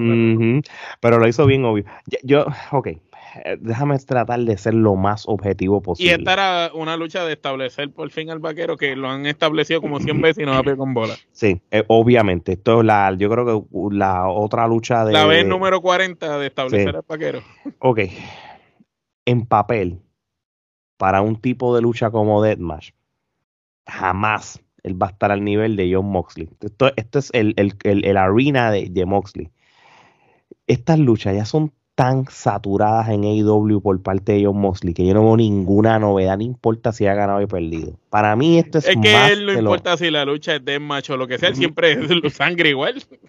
Pero es que Tampoco- lucha, eh, eh, él, él sangra en, en luchas regulares. Sí, sí, ya llega a ese punto. Entra, eh, eh, él, él está bajando la rampa y ya está sangrando. Exactamente. Eh, Él, él hace la competencia a Goldberg. Él le hace la competencia a Goldberg. Literal. Él entra a un avión y ya está sangrando. Hay gente que, ¿por qué usted sangra? No, no, es que es mi manera. eh, que voy a luchar. Sí, so, no vi ninguna novedad como tal. Lo que sí te puede, lo único positivo que puedo decir, coño, que por lo menos Hanman Page luchó brutal. O sea, no se lo voy a, no le voy a restar mérito a él. Pero no, no, ya estas luchas no me matan. ¿Entiendes? Y, y para ser objetivo, puedo decirle que Hanman Page se mantuvo al nivel de Moxley en el arena de él, ¿entiendes? En, en, en, el tipo de luchas como tal. Fuera de eso, yo no le doy más de tres quenepas, en verdad, Omar. Eh, le doy dos quenepas. Este, la lucha fue muy predecible. Eh, no estuvo mala porque es más de lo mismo. Este, sabemos que Mosley siempre fluye en ese tipo de lucha. Y el vaquero, pues, cuando quiere luchar bien, se roba el show. Y el espectáculo, lo único bueno fue que en este el final fue diferente. Tú hubieras pensado que contra viento y marea, como diera lugar, Mosley iba a ganarle en este tipo de lucha y fue el vaquero. Que por lo menos por esa parte, pues hicieron algo positivo por el muchacho que, que lo tenían sacándose los mocos en el camerino y, y parece que viendo ron porque estaba un poquito fuera de forma. Pero la lucha dentro de todo eh, cumplió su propósito. Entiendo que fue muy larga. Yo le hubiera quitado cinco minutos a esta lucha y le hubiera dado esos otros cinco minutos a la del House of Black. Yo lo hubiese quitado 20 y lo hubiese dejado. de Con la 15 entrada, con la entrada. Con la entrada nada más, literal. Este, Gerardo, entonces, ya que estás ahí hablando, ¿cuántas ¿Y ¿Tienes alguna opinión? Le voy a dar dos quenepas. O sea, esta lucha duró 24 minutos con 45 segundos, de los cuales realmente 5 minutos, de 4 y, últimos 45, va- 4 y 45 valieron la pena. Esta lucha le pudiste haber restado esos 20 minutos y dárselo a otra persona. Inclusive se los pudiste haber dado a Jay Cargill y probablemente hubiese hecho, squash. Hubiese hecho mejor trabajo haciendo otro squash. Este, mira, lo mismo que dije en la antesala lo voy a decir aquí. Moxley definitivamente necesita un filtro. No todo lo que se le ocurre tiene que suceder. Lo de, los, lo de los ladrillos, cabrón, que fuera. Moxley piensa algo y como Tony es un caifán, un Mark, pues no le dice no. O sea, todo lo que Moxley le pasa por la mente, Tony Khan le dice sí, lo puedes hacer. Entonces, yo entiendo que eh, el trasfondo de, de Moxley, pues, es el deathmatch, el vino de, G- de GCW, de, no, de CCW, mejor dicho, y pues él está acostumbrado al deathmatch y toda la cuestión, pero a estas alturas de su carrera, yo creo que él no debe estar haciendo este tipo de lucha porque él no tiene nada que demostrar.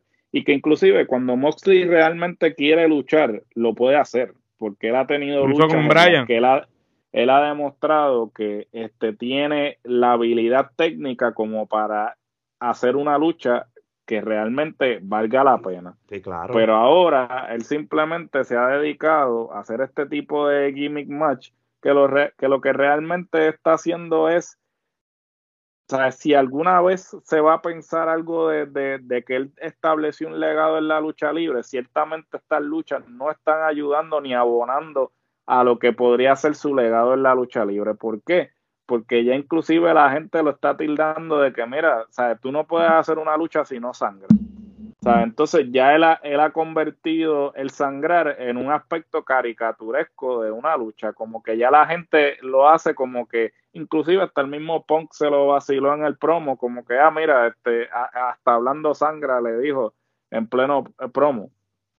So, yo creo que ya con esta lucha, él debería como que, o simplemente irse tras bastidores y hacer lo que supuestamente va a hacer ahora, que es entrenar el nuevo talento, o si se va a mantener como talento este, en televisión, pues cambiar drásticamente el personaje, o yo no sé, o inventarse algo, porque sinceramente ya apesta ya este eh, que todas las luchas que él hace, no importa, puede ser la lucha más estúpida y sangra o es un gimmick match sin necesidad alguna, porque a veces no es ni siquiera para concluir una riña ni nada, es simplemente porque pues con este es el que estoy de riña y voy a hacer un gimmick match por, por porque me sale, porque me nació, no necesariamente porque tengo una razón de ser.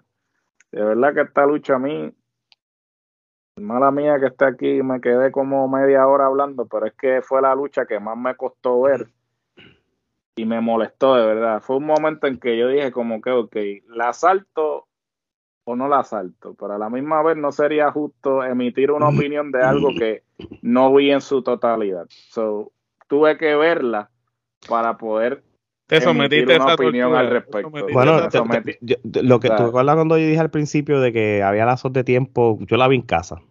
La vi en el sofá de noche tranquilo. Lo que significa que, que cuando uno está en el sofá cómodo y eso, va a pasar dos cosas. O estás bien entretenido, estás bien aburrido. Estás, yo me dormí en esta lucha y me levanté cuando ya estaba a la mitad de la lucha de Warlord con, con Samoa Joe y tuve que volver para atrás después. No, eso se los digo todo, ¿me entiendes?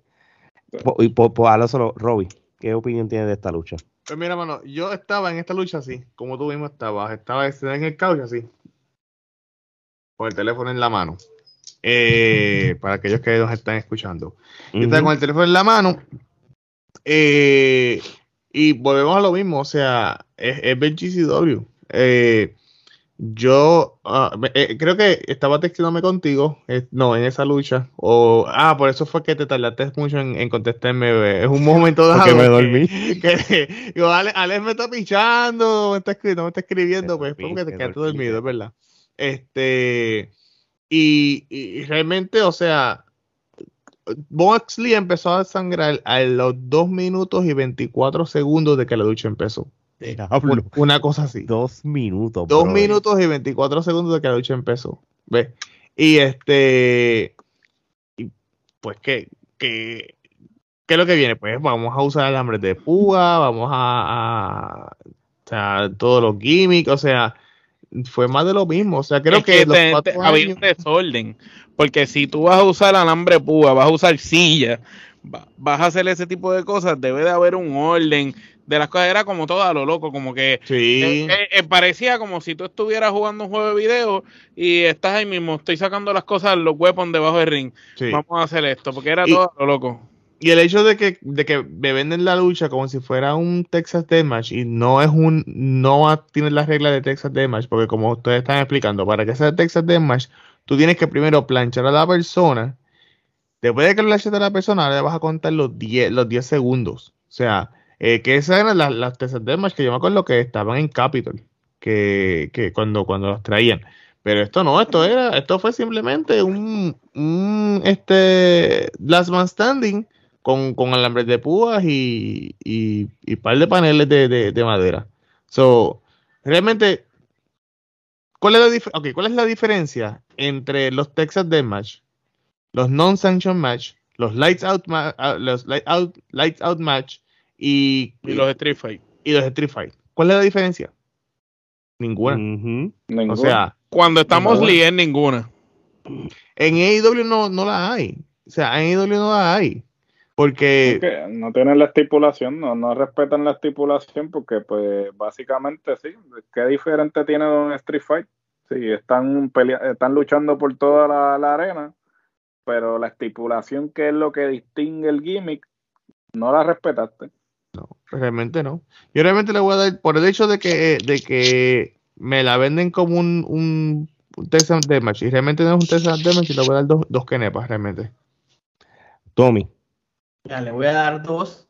En un universo perfecto, yo le hubiera dado cinco, pero tienes como 25 luchas seguidas sangrando y ya pierde lo espectacular del, del, del, momento, pierde lo espectacular de que, oh, sangró en una lucha, porque era la lucha final para definir este, este feudo entre dos luchadores, pero lo haces a cada rato. Así que si sangraste hace 17 semanas en Dynamite y sangraste en Revolution, no tiene ni un valor agregado. Así que fue más de lo mismo, fue una lucha de Dynamite, dos Kenepa. Muy bien. Este, yo creo que ya podemos pasar a la próxima lucha. Y nos queda todavía tres más. Eh, Warlord contra Samoa Joe.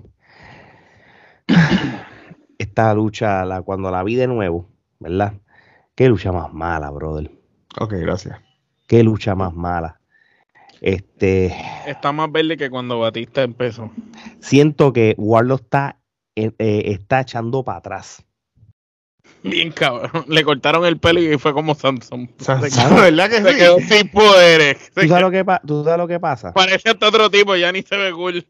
Yo me acuerdo cuando yo fui al Revolution del año pasado que ganó el, el- el ring ese dorado, ¿verdad? El, el de Sonic, de Hedgehog, este, Ajá.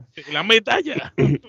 y, y ahí fue el principio de ese hype bien grande. Obviamente cuando luchó con NJF fue un favor gigante porque eso fue un squash y todo eso, pero cuando ya tú empezaste a ver ya de NJF para acá, yo- ahí que tú te das realmente cuenta que a este hombre le falta lucha libre, brother, para, para, para estar en una nosotros, mira, yo, yo fui uno de los que dije, este tipo va a ser un futuro campeón y, nosotros, en y no, momento. nos fuimos en un viaje de que va a pasar ya. Pero, mano, no, le falta más todavía. Y, y realmente, mano, esto sí que fue el favor de los favores de los megafavores con alguien como Samoa Joe, eh, porque realmente Samoa Joe no necesita título, ¿entiendes? Para nada. Hay algo que, y, y- realmente la lucha se fue, tras que fue predecible, se nota que Samoa Joe lo cargó, pero full. Y, y número tres, como que no fue ni creíble de que él le pudiera, en esta, en esta lucha en específico, no fue ni creíble que él le ganara a Samoa Joe. Realmente esta lucha yo le doy una quenepa y media, o mal. Una sola quenepa. Esta es otra de esas luchas más que dije que era para establecer a un luchador. Y aquí es donde hago el comentario que ahorita tiré, que Darby Allen había ganado ese campeonato hace poco y de la nada súper rápido se lo quita a Samoa Joe. Se lo quita a Samoa Joe para ser más, creí más creíble o mejor para Samoa Joe ganarle, perdón, para Warlock ganarle a Samoa Joe que ganarle a Darby. Porque tú pensarías, ah, es mucho más grande que Darby y Darby es chiquito, flaco, le, le va a ganar. Es obvio que le va a ganar. Pero realmente aquí entiendo que a pesar de que Samoa Joe hizo su trabajo, hizo todo lo posible, como tú dijiste, Ale, el muchacho le falta bastante. Eh, los planes se veían o se vislumbraban como que Warlow, que en JF iba a tener un reinado bastante largo, como de un año, una cosa así. Y cuando fuera a perder ese reinado, con Warlow es que lo pierde. Pues entiendo que Warlow tiene que ir a la misma escuelita que fue en JF a practicar para, para desarrollar sus técnicas y mejorar dentro del cuadrilátero. Pues ahí mismo tiene que Warlow, pero en intensivo. Tiene que estar ahí con el maestro favorito de Gerardo, el QT Marshall, eh, para que lo ayuden y, y- y con, y con todo ese tipo de luchadores que, que lo pongan a trabajar a ver si mejora. Porque, porque Ahí sí ¿verdad? te está- digo que, si que QT va- hubiera sido el que le ganaba a Samoa Joe, eso no hubiera pasado, ¿verdad? eso no hubiese sucedido. Puedes estar por seguro. Tommy. Me la le doy una quenepa que lucha más aburrida y Tony Khan en la búsqueda de su, de su Goldberg, pues no sé, algo pasó en el camino y como tú mismo lo mencionaste, después del feudo con MJF quedó en el limbo. Así que, de verdad, qué lucha más mala. Robbie. Malísimo. Bueno, este, yo creo que es la única lucha mala que, que yo digo que fue mala, mala, mala. O sea, de que no es ni que, eh, fue ok, no, no, fue una lucha mala. Y, me, no me- debió me haber da pe- y me da pena con Warlow, mano, porque me da pena con Warlow porque Warlow es una persona cool. O sea, yo, lo- yo tuve la oportunidad de conocerlo, este, una persona súper accesible, súper, like, o sea, él, él, le- él le gusta eh, eh, eh, rodearse de los fanáticos y, y tú sabes, él, él genuinamente, él sí, él genuinamente le gusta eh, eh, pasar tiempo con los fanáticos, eh, es un fan favorite, o sea, él, él- él era el bien favorito, esto, y, pero es como ustedes dicen, es como que le, corta- le cortaron el pelo y es como que perdió la fuerza, o sea, eh, él no es el mismo Warlock que luchó con MJF, no lo es, o sea, no lo es, eh, ni es el Warlock que de cuando estaba con el Pinnacle. O sea, Mm. no lo es. So, ya, una quenepa. O sea, realmente una quenepa le tengo que dar. Gerardo. Una. Si, si tú no luces bien con Samoa Joe, estás jodido. tu, tu carrera, tu, tu, tu, carre- tu carrera, tu carrera va en picada. Debes Este, después de replantearte si debes ser luchador. Sí, deberías replantearte este, tu profesión. Este, no, eh, realmente Warlord le mataron el empuje bien cabrón. Yo creo que esa separación del Pinnacle este, y muchas de las cosas.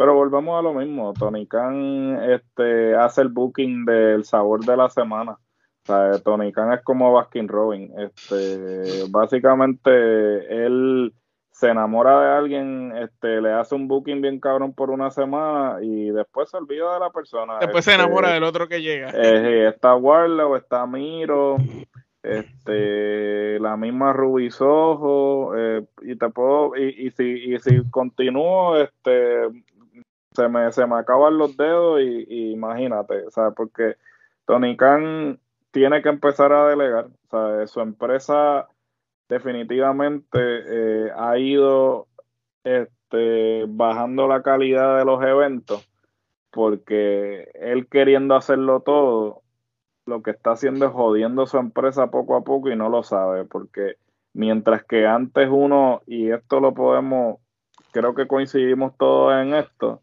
en que llegó un momento dado en que AEW no podía meter las patas. Ellos, ah, no, todos sus eventos fabulosos, Lo mejor de todo. eh, de lo mejor de lo mejor, le están comiendo los dulces a WWE y todo eso, pero entonces como que ahora la tortilla se viró, porque ahora IW es el que está haciendo huevadas y WWE como que está más coherente con su con su booking. Ujú. Y ahí como que la narrativa cambió drásticamente de unos cuantos meses para acá, ¿no? El pick de AEW fue, digo, todavía no es que esté- todavía sigue dando bandazos, pero el pick fue All Out 2021. De ahí en adelante, ahí fue que empezó como que a tambalear, a tambalear. Lo que pasa es que AEW, toda, por- con tú tener talento como Brian Danielson, tener talentos como Chris Jericho, cuando tuviste así en Punk, Llamo yo mismo. el mismo Samoa Joe, son luchadores que son tan profesionales que ellos van a man- que ellos van a mantener la marca viva y elevada, ¿entiendes?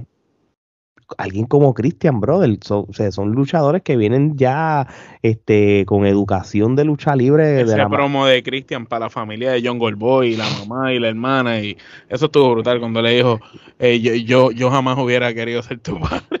No, no, el tipo se fue lejos. Mira lo que pasa, esto es lo que va- lo que pasa. Antes nosotros hicimos unos episodios, o yo creo que no me acuerdo o fue o mal cuando hizo como unas cápsulas de, de unos short videos que era qué luchadores de WWE debe irse a AEW, ¿te acuerdas? Omar? Ah, sí, eso fue Bueno, el un top ten. Top Ten. Sí, Sí. ya, ya estamos en un punto, ¿verdad? Que, ¿Qué ¿Qué, luchador luchadores debe de? AEW debe irse a WWE? Debe irse a WWE. ya, sí. ya, ya, ya, la- ya, ya está shifting pa- para, para el otro lado, ¿entiendes? Porque ya no, y, y- y la diferencia es que de IW yo puedo contar cuatro que son, que, yo- que son natos de IW que pueden dar el palo ahí. Estamos hablando de alguien como NJF, que vamos a hablar en la próxima lucha, ¿entiendes? Y de hecho, yo, yo hasta los otros días, hasta los otros días estábamos hablando, mira, si Warlord, que es el prototipo de Vince, ¿verdad? Cuando Vince estaba. Eso tú lo llevas allí y allí tú lo, lo moldeas y lo haces como tal. Puede ser hasta mejor que Bron Breaker, ¿entiendes? Pero ya... Vince, en vez de entrando a Warlock y coge a Bron Breaker y le da la carta de despido. Imagínate, así. si tiene, si tiene a Homo en, en la cartelera de WrestleMania, que Eh. Warlock Contra vaya No- que, que Warlock vaya no es nada, carajo. O sea, Exactamente. Por lo menos Warlock se mueve. Pelea mejor. No, sí, pues oye, pero si Warlord tiene background en, en, en, en boxeo y jiu-jitsu, mano, lo que pasa es que no lo, no lo utilizan como es. Y Tú sabes, Bueno, la pelea que él hizo con Jan Hager, que fue de las primeras cuando empezó AEW, esa, esa peleita fue buena ellos dos y se dieron duro ahí. Claro, porque lucharon, pelearon como normal, no, no, no, Sí, era un tipo fight. no, tú puedes ser, porque seas bueno en jiu-jitsu y boxeo no significa que seas bueno en lucha libre.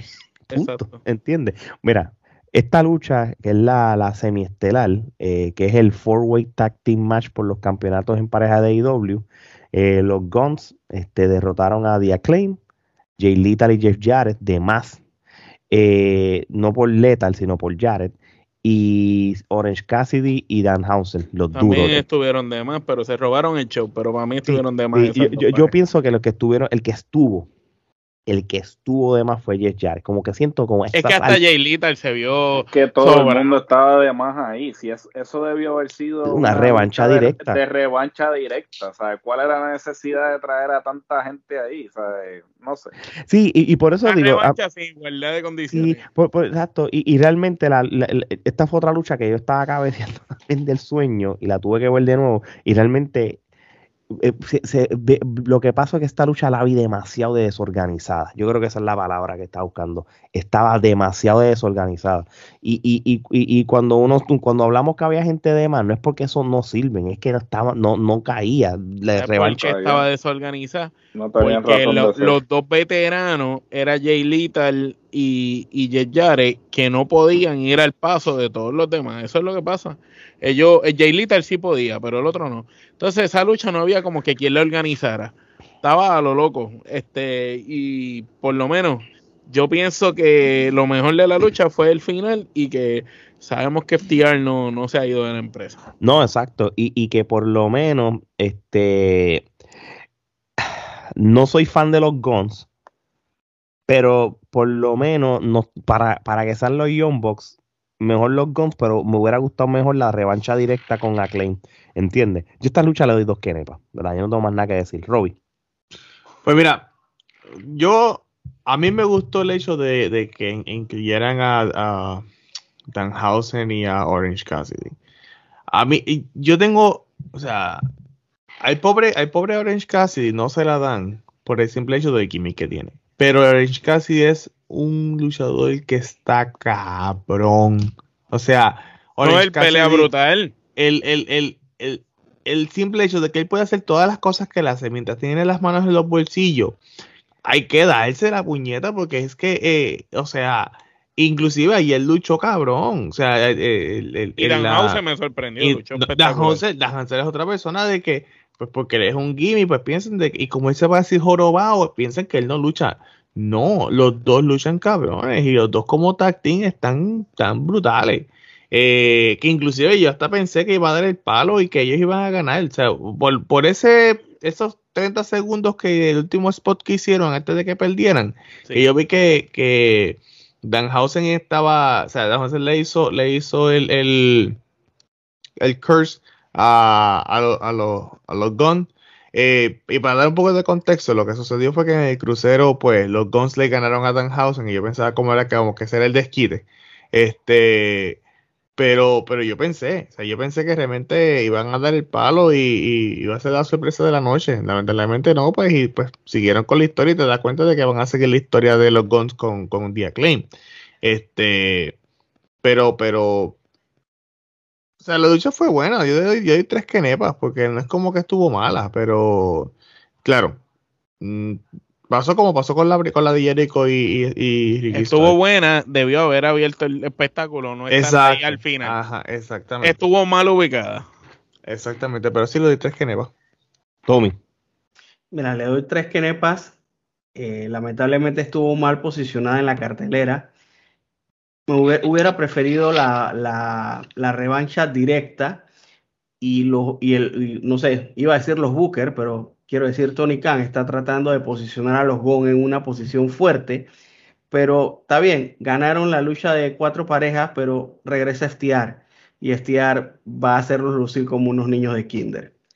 Así que ese trabajo de, de los GON con En el careo ya se vio, eran dominantes. no, no, Los, ma- no, ¿qué los va? mataste. ¿Qué fue lo que Los pasó con, con Dax? ¿Por qué fue? ¿Cómo fue que él se cortó? Cuando entró, No sé, yo- eh, uno, uno de los pa- aparece con las uñas sin querer. wow. La, la, la del perico. Ay, perdón, este. Pero sí, muchos factores hicieron que la lucha perdiera como valor. Pero bueno, siento que FTR se los va a llevar a Kinder perde- y, y FTR va a perder, porque Tony Khan ahora mismo está enamorado de los Bones. Eso es un punto bien importante.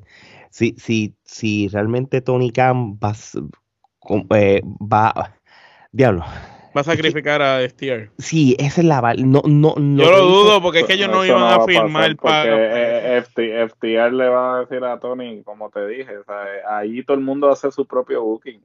Ahí todo el mundo dice, "Ah, yo no quiero ir abajo, y Tony Sí, este, le- él se, se dobla para que lo vean. O sea, él no le dice no a nadie. O sea, él, por eso es que el booking es, es tan incongruente, no, no tiene lógica. O sea, eh, eh, obviamente, que es lo que dijo Tommy.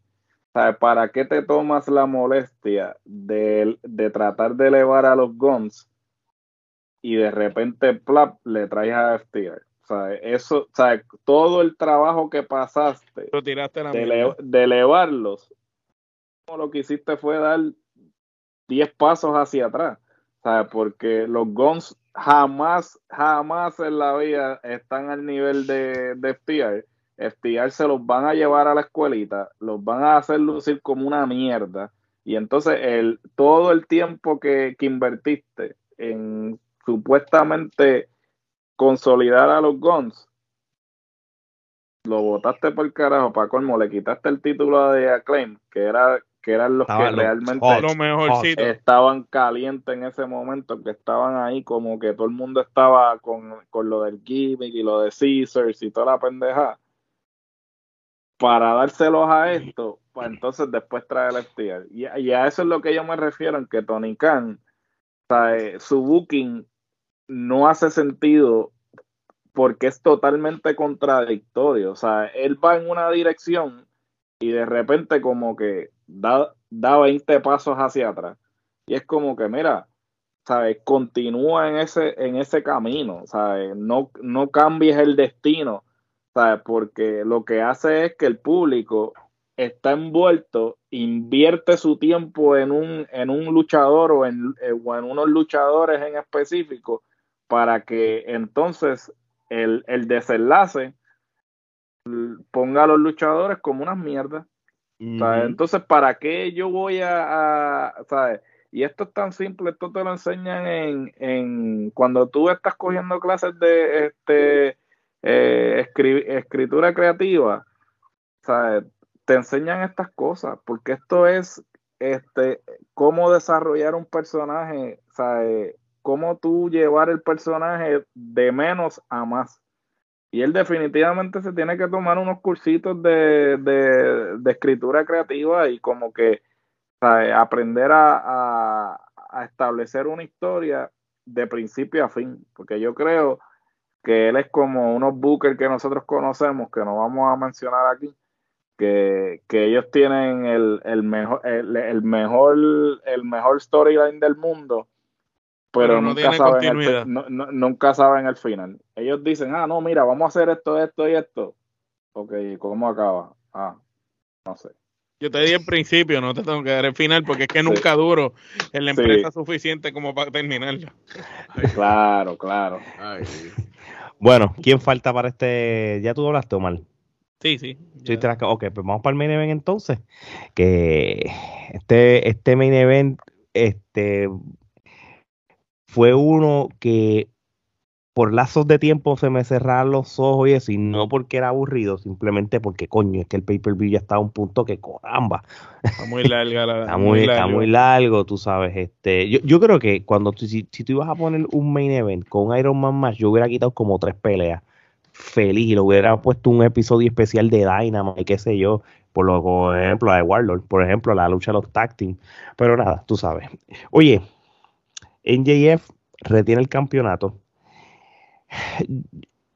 Yo lo vi predecible, creo que eso lo habíamos ya hablado también en, el, en la antesala, pero hubo un momento de la pelea que, que se sentía como un feeling, como que este era el momento de Brian Danielson. No, no sé ni por qué. Tú sabes que a Cuando veces le, uno- cuando le hizo la llave y casi le gana. Mira, es más, te lo digo más. Cuando pasó el sudden death, Cuando llegó ahí a la cuerda también, que en JF toca después, como que se va a rendir. Ese momento tú hubieras pensado. Era cuando fueron a la- en el overtime, yo pensé que iba a ganar Brian Danielson. No sé por qué. Por más que yo dijera que era de se, se- como que se sentía la vibra como, no, no, papi, el overtime va y va a ganar Brian Danielson y, y olvídate en JF. Pe- es que en JF está. Está en un momento que es que tú no le puedes parar No, ese caballito. para nada, para si le nada. paras ese caballito, mataste el trabajo que hiciste desde que empezó la empresa. Mira, lo, lo que para, para yo dar mi opinión rápido. Ah, yo le voy a dar ramillete Kenepa. Te lo voy a decir. A esto sí se lo voy a dar. Te voy a dar ramillete Kenepa. Y, y yo sí tenía una manera de pensar de NJF en cual hasta cierto grado lo tenía. Y esto es algo que aquí sí Rob y yo pues estábamos como que de- debatiendo. Yo sigo, yo sí estoy de acuerdo de que este no es el NJF del 2019. Para nada. Aquel luchador verde. Hay una mejoría brutal. El tipo ya lucha como es y físicamente está duro. El tipo es más ágil. Se nota que ha aprendido buenos movimientos y por, por- por la responsabilidad que él tiene como campeón y como heel y como para venderse como el, el futuro free agent del 2024.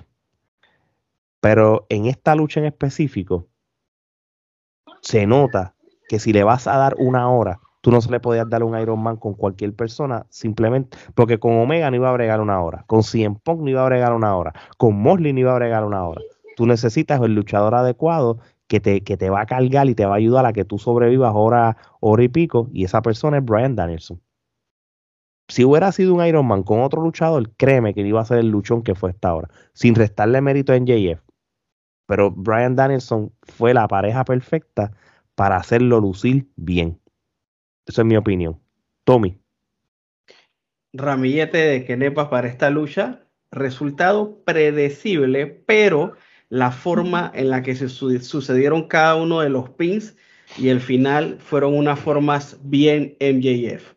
Con trampa, utilizando rudeza, que son los recursos que tiene. Además, Como un clásico rudo. sido- exacto, hubiese sido una maldad muy grande que MJF hubiera ganado limpiamente con un pin en el medio del ring. Nadie Un lo iba a creer. carrera- Nadie le iba a creer. hundes la carrera de Daniel Bryanson. Lo único, lo único que no sucedió y no creo que suceda es que entre eh, Brian Danielson con, con Europe tocando en el, en el stage. No va a suceder, pero ojalá que algún día sea. Que como le doy un datito adicional, Tony Khan se acercó a la banda y le dijo, hey, quiero utilizar esta canción para uno de mis luchadores. Y ellos le dijeron, bueno, dame 120 mil dólares, pero solamente la puedes usar 20 veces al año. Y Tony Khan le dijo, ¿qué va? Yo te puse esa canción toda la semana. Porque él sale a luchar, él sale a entrevistas, él sale a todos lados y 20 veces no es suficiente. Así que por eso es que no tenemos la canción que tenía él en las indies. Y, y de verdad que te voy a decir la verdad, no sabía ese dato que tú acabas de mencionar Eh, y súper interesante por demás. Omar, Esta lucha, ramillete de Kenepa, Daniel Bryan fue a hacer el trabajo que habíamos dicho en la antesala que iba a hacer, que era hacer lucir a NJF como todo un caballero, pero para bailar se necesitan dos. Y NJF hizo su parte, hizo la asignación.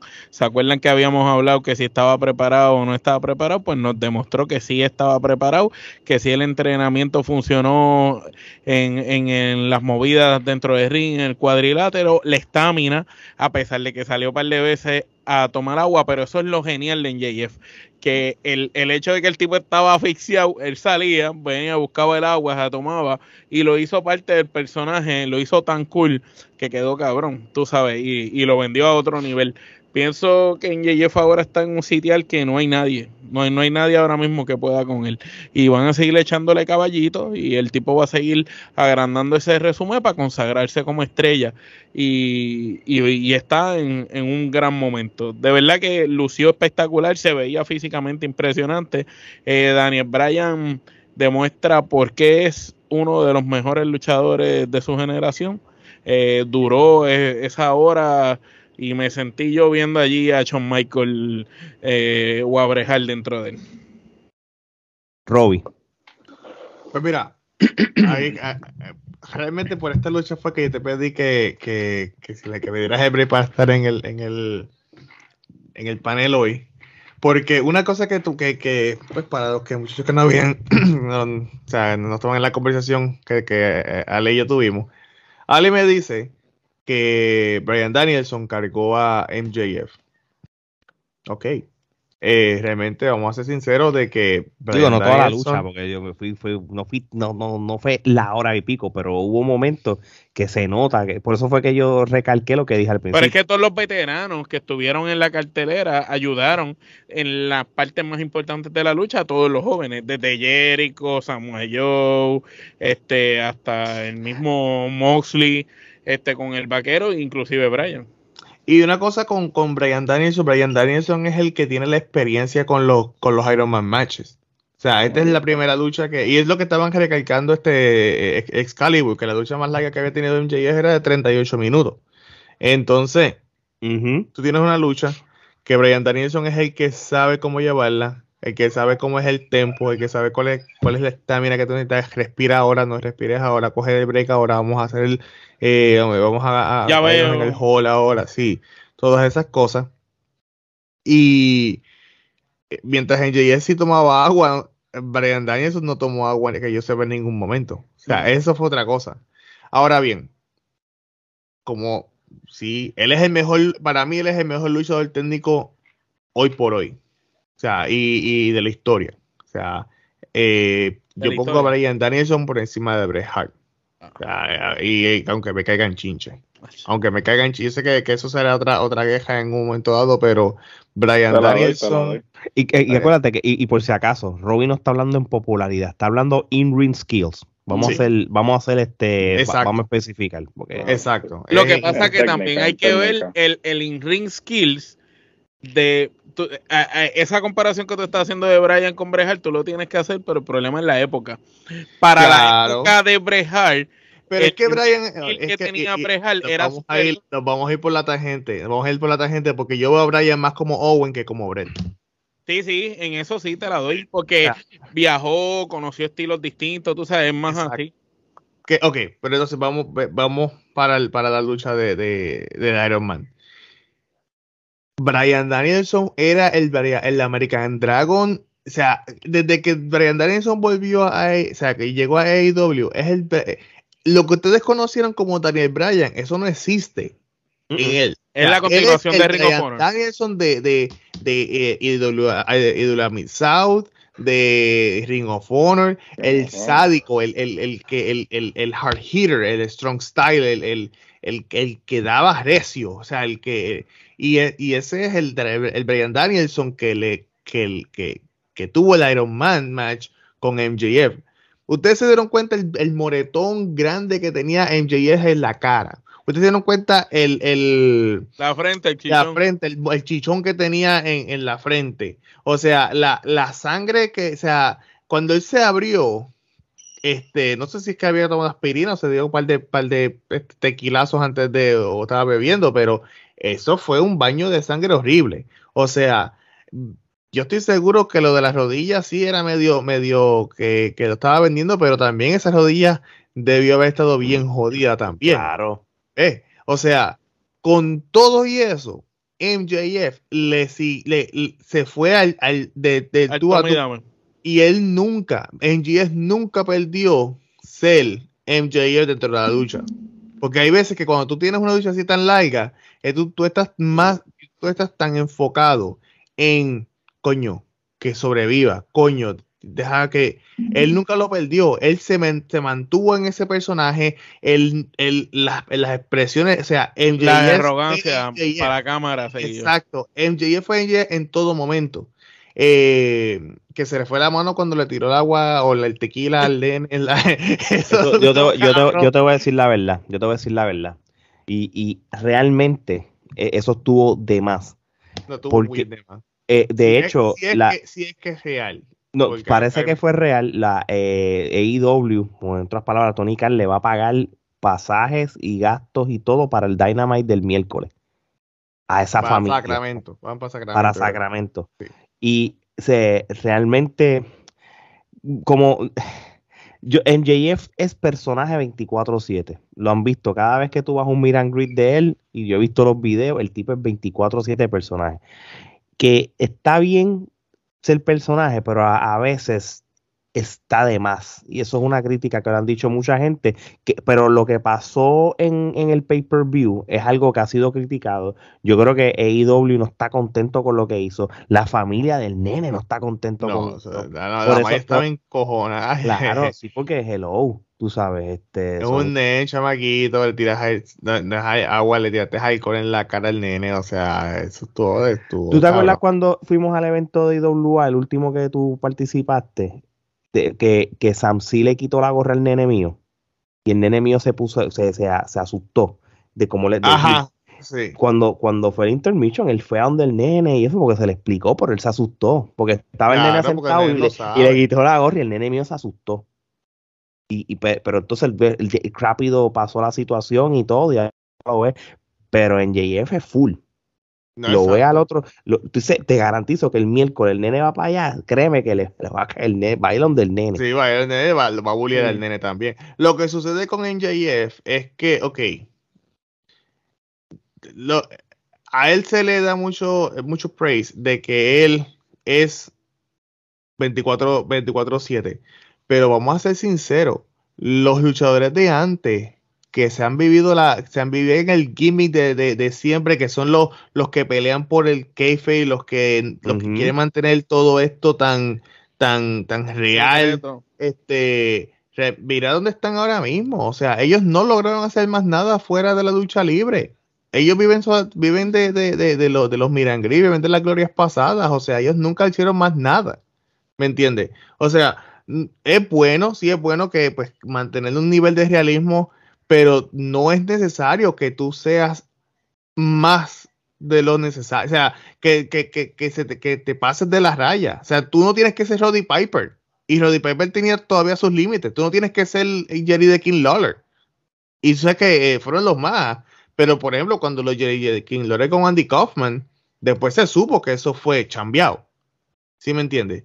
Pero, hey, no uses un. O sea, si te vas a tirar con eso, no uses un nene. O sea, no uses un nene porque eh, eh, eso Los puede traer no repercusiones legales. Lo- lo- eso puede traer repercusiones legales. Los nenes no entienden, brother. Los No. nenes no entienden.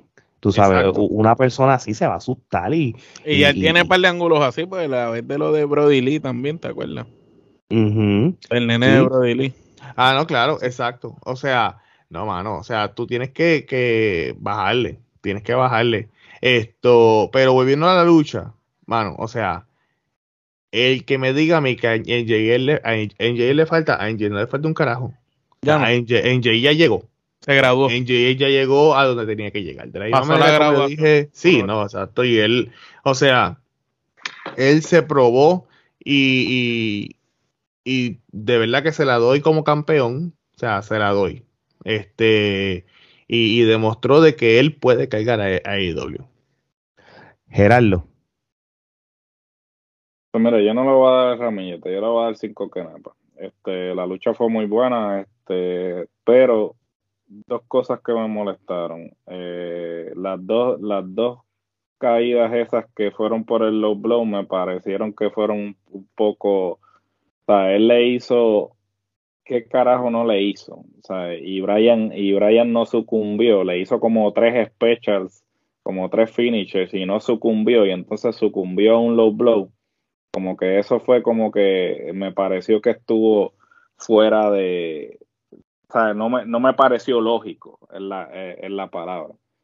Sin embargo, eh, tengo que dársela a NJF. eh, físicamente eh, se veía imponente y diferente. Obviamente sabemos que él ha estado trabajando en el cambio de su físico por un largo tiempo, pero particularmente en esta lucha eh, se ve, se vio la diferencia significativamente. Me, me atrevo a apostar que era el equivalente de un Shawn Michaels este, cuando hizo el Iron Man con Bret Hart Ah, en sí, términos de, la, de la definición muscular, porque eso es cuando en ese Iron Man match este, con Bret es cuando Shawn estaba, eh, tenía la mejor definición muscular de su carrera y me parece que en JF estaba a ese nivel en lo que respecta a definición muscular.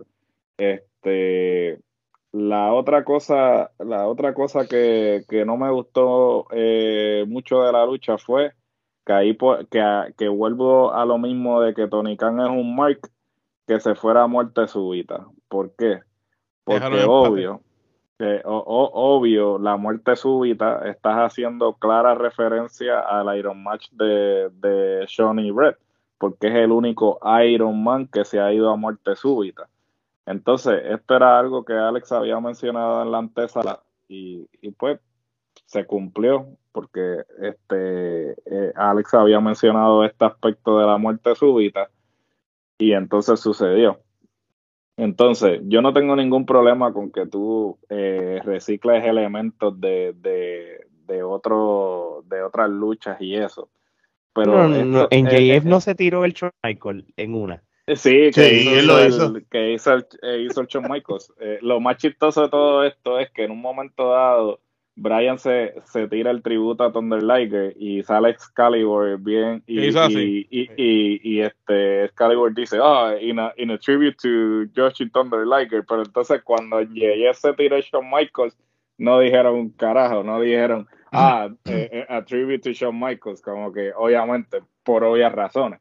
Pero este no me gustó eso, que, que tuvieran que llegar a, a eh, bien Caifán, bien, bien Mark, como que, ah, pues voy a copiar exactamente este, el hecho de que se fue a muerte súbita. Y que conste, le estoy dando las cinco nepa Cuando yo veo un Iron Man, mi estándar es Hecho Michael, Michael, Michael ¿Por qué? Porque esa es mi lucha favorita de todos los WrestleMania. No hay ninguna, no hay ninguna hasta este momento, desde que yo tengo uso de razón, no hay ninguna lucha de, de WrestleMania que a mí me encante más que esa. ¿sabes? Y estamos hablando que si Hogan, eh, no, mano, no, yo sé Andre, ¿sabes? para mí, Bread es la primera lucha de, todos los WrestleMania para mí lo, comparto contigo. cuando yo veo un Iron la Man, escalera de, de Shawn Michael con, con Razor. Cuando yo veo un Iron Man, yo utilizo eso como estándar. Y, y utilizando ese como estándar, la lucha fue excelente, pero volvemos a lo que a lo que mencionó Alex de que tenía que ser Brian, porque si Brian no hubiese sido ese compañero de baile, en JF no hubiese podido llegar a ese nivel o haber lucido como, como se vio. Pero a la misma vez no se le puede restar mérito en JF porque para bailar se necesitan dos y en JF definitivamente hizo la asignación. Se vio convincente. Se vio de que se podía ir de tú a tú en el aspecto técnico con Brian y eso es difícil, ¿sabes? Porque Brian es un señor luchador. Brian es, como diría nuestro querido amigo Ricky, la crema de la crema de la crema. Y nosotros, nosotros eh, para aquellos que conocen a, a Brian solamente de WWE para acá, pues mm, jamás los invito que inclusive hay un DVD que solo descontinuaron, que yo creo que yo lo tengo por ahí grabado. Hay un, DVD, hay un DVD que eran tres discos que tiró Ring of Honor, que es una recopilación de la, de la carrera de, de, de, Brian desde que comenzó hasta que culminó Ring of Honor, que posiblemente es la mejor compilación que se ha hecho de, de la carrera de Brian cuando estuvo en Ring of Honor creo que, que inclusive lo descontinuaron y es, uno de los DVD más, más buscados en, en internet porque es el más completo. si usted logra conseguir una copia de eso o lo consigue en alguna página o algo, ahí usted va a ver por qué Daniel Bryan, y ahí coincido este, con Robbie, en que Daniel Bryan, o sea, Brian Danielson, el American Dragon, está por encima de Bret Hart, no solamente técnicamente, sino por la longevidad de su carrera, porque mientras que Bret este, tuvo gran parte de su prime en los 90, ¿no? Este, y obviamente, ¿sabes? Pero Brian ha trascendido décadas y ha podido luchar con lo mejor de lo mejor de cada década.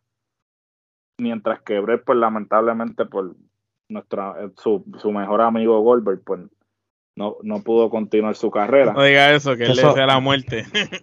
Ese, es el- ese es el- ese Este- sería el, y ese es el big what if anyway, pero eso Correcto, también ha- ha- hay que, que pensar si, si, si era, su mejor amigo Goldberg no lo hubiese tronchado la carrera, Bret Hart pudo haber este, llegado a los niveles que ha llegado Bryan en términos de la longevidad de su carrera, o esa corrida de WCW hubiese sido tan mierda como ya estaba haciendo antes de que este, lo patearan en la cabeza. O sea, so- Vamos a ver.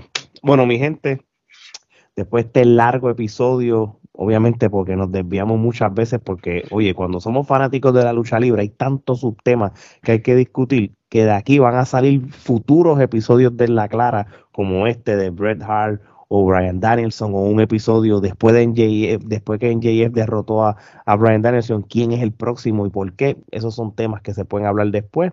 Por más que nos gusta, tenemos que cortar. Así que esto es rapidito, sin darle. Del 1 al 10, ¿cuántas kenepas? Omar, Eh, siete. Tommy, 8. Robbie, Siete. Gerardo. sí.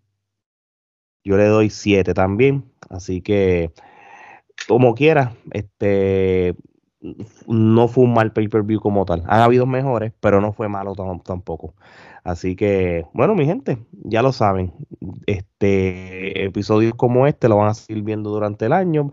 Pendiente que ya estamos en el, en el- la, casi ya en el, en la última parte del, del, de, del season WrestleMania para que se termine en un par de semanas que va a estar interesante, así que pendiente para los episodios referente a eso. Vayan a las redes sociales en la, para que sigan a Tommy o a Robbie y yo con Pride of Wrestling. Aquí va a estar la información y sigan a Trifulca. Así que de parte de estos cuatro caballeros y este hombre que le está hablando, esto es hasta la próxima.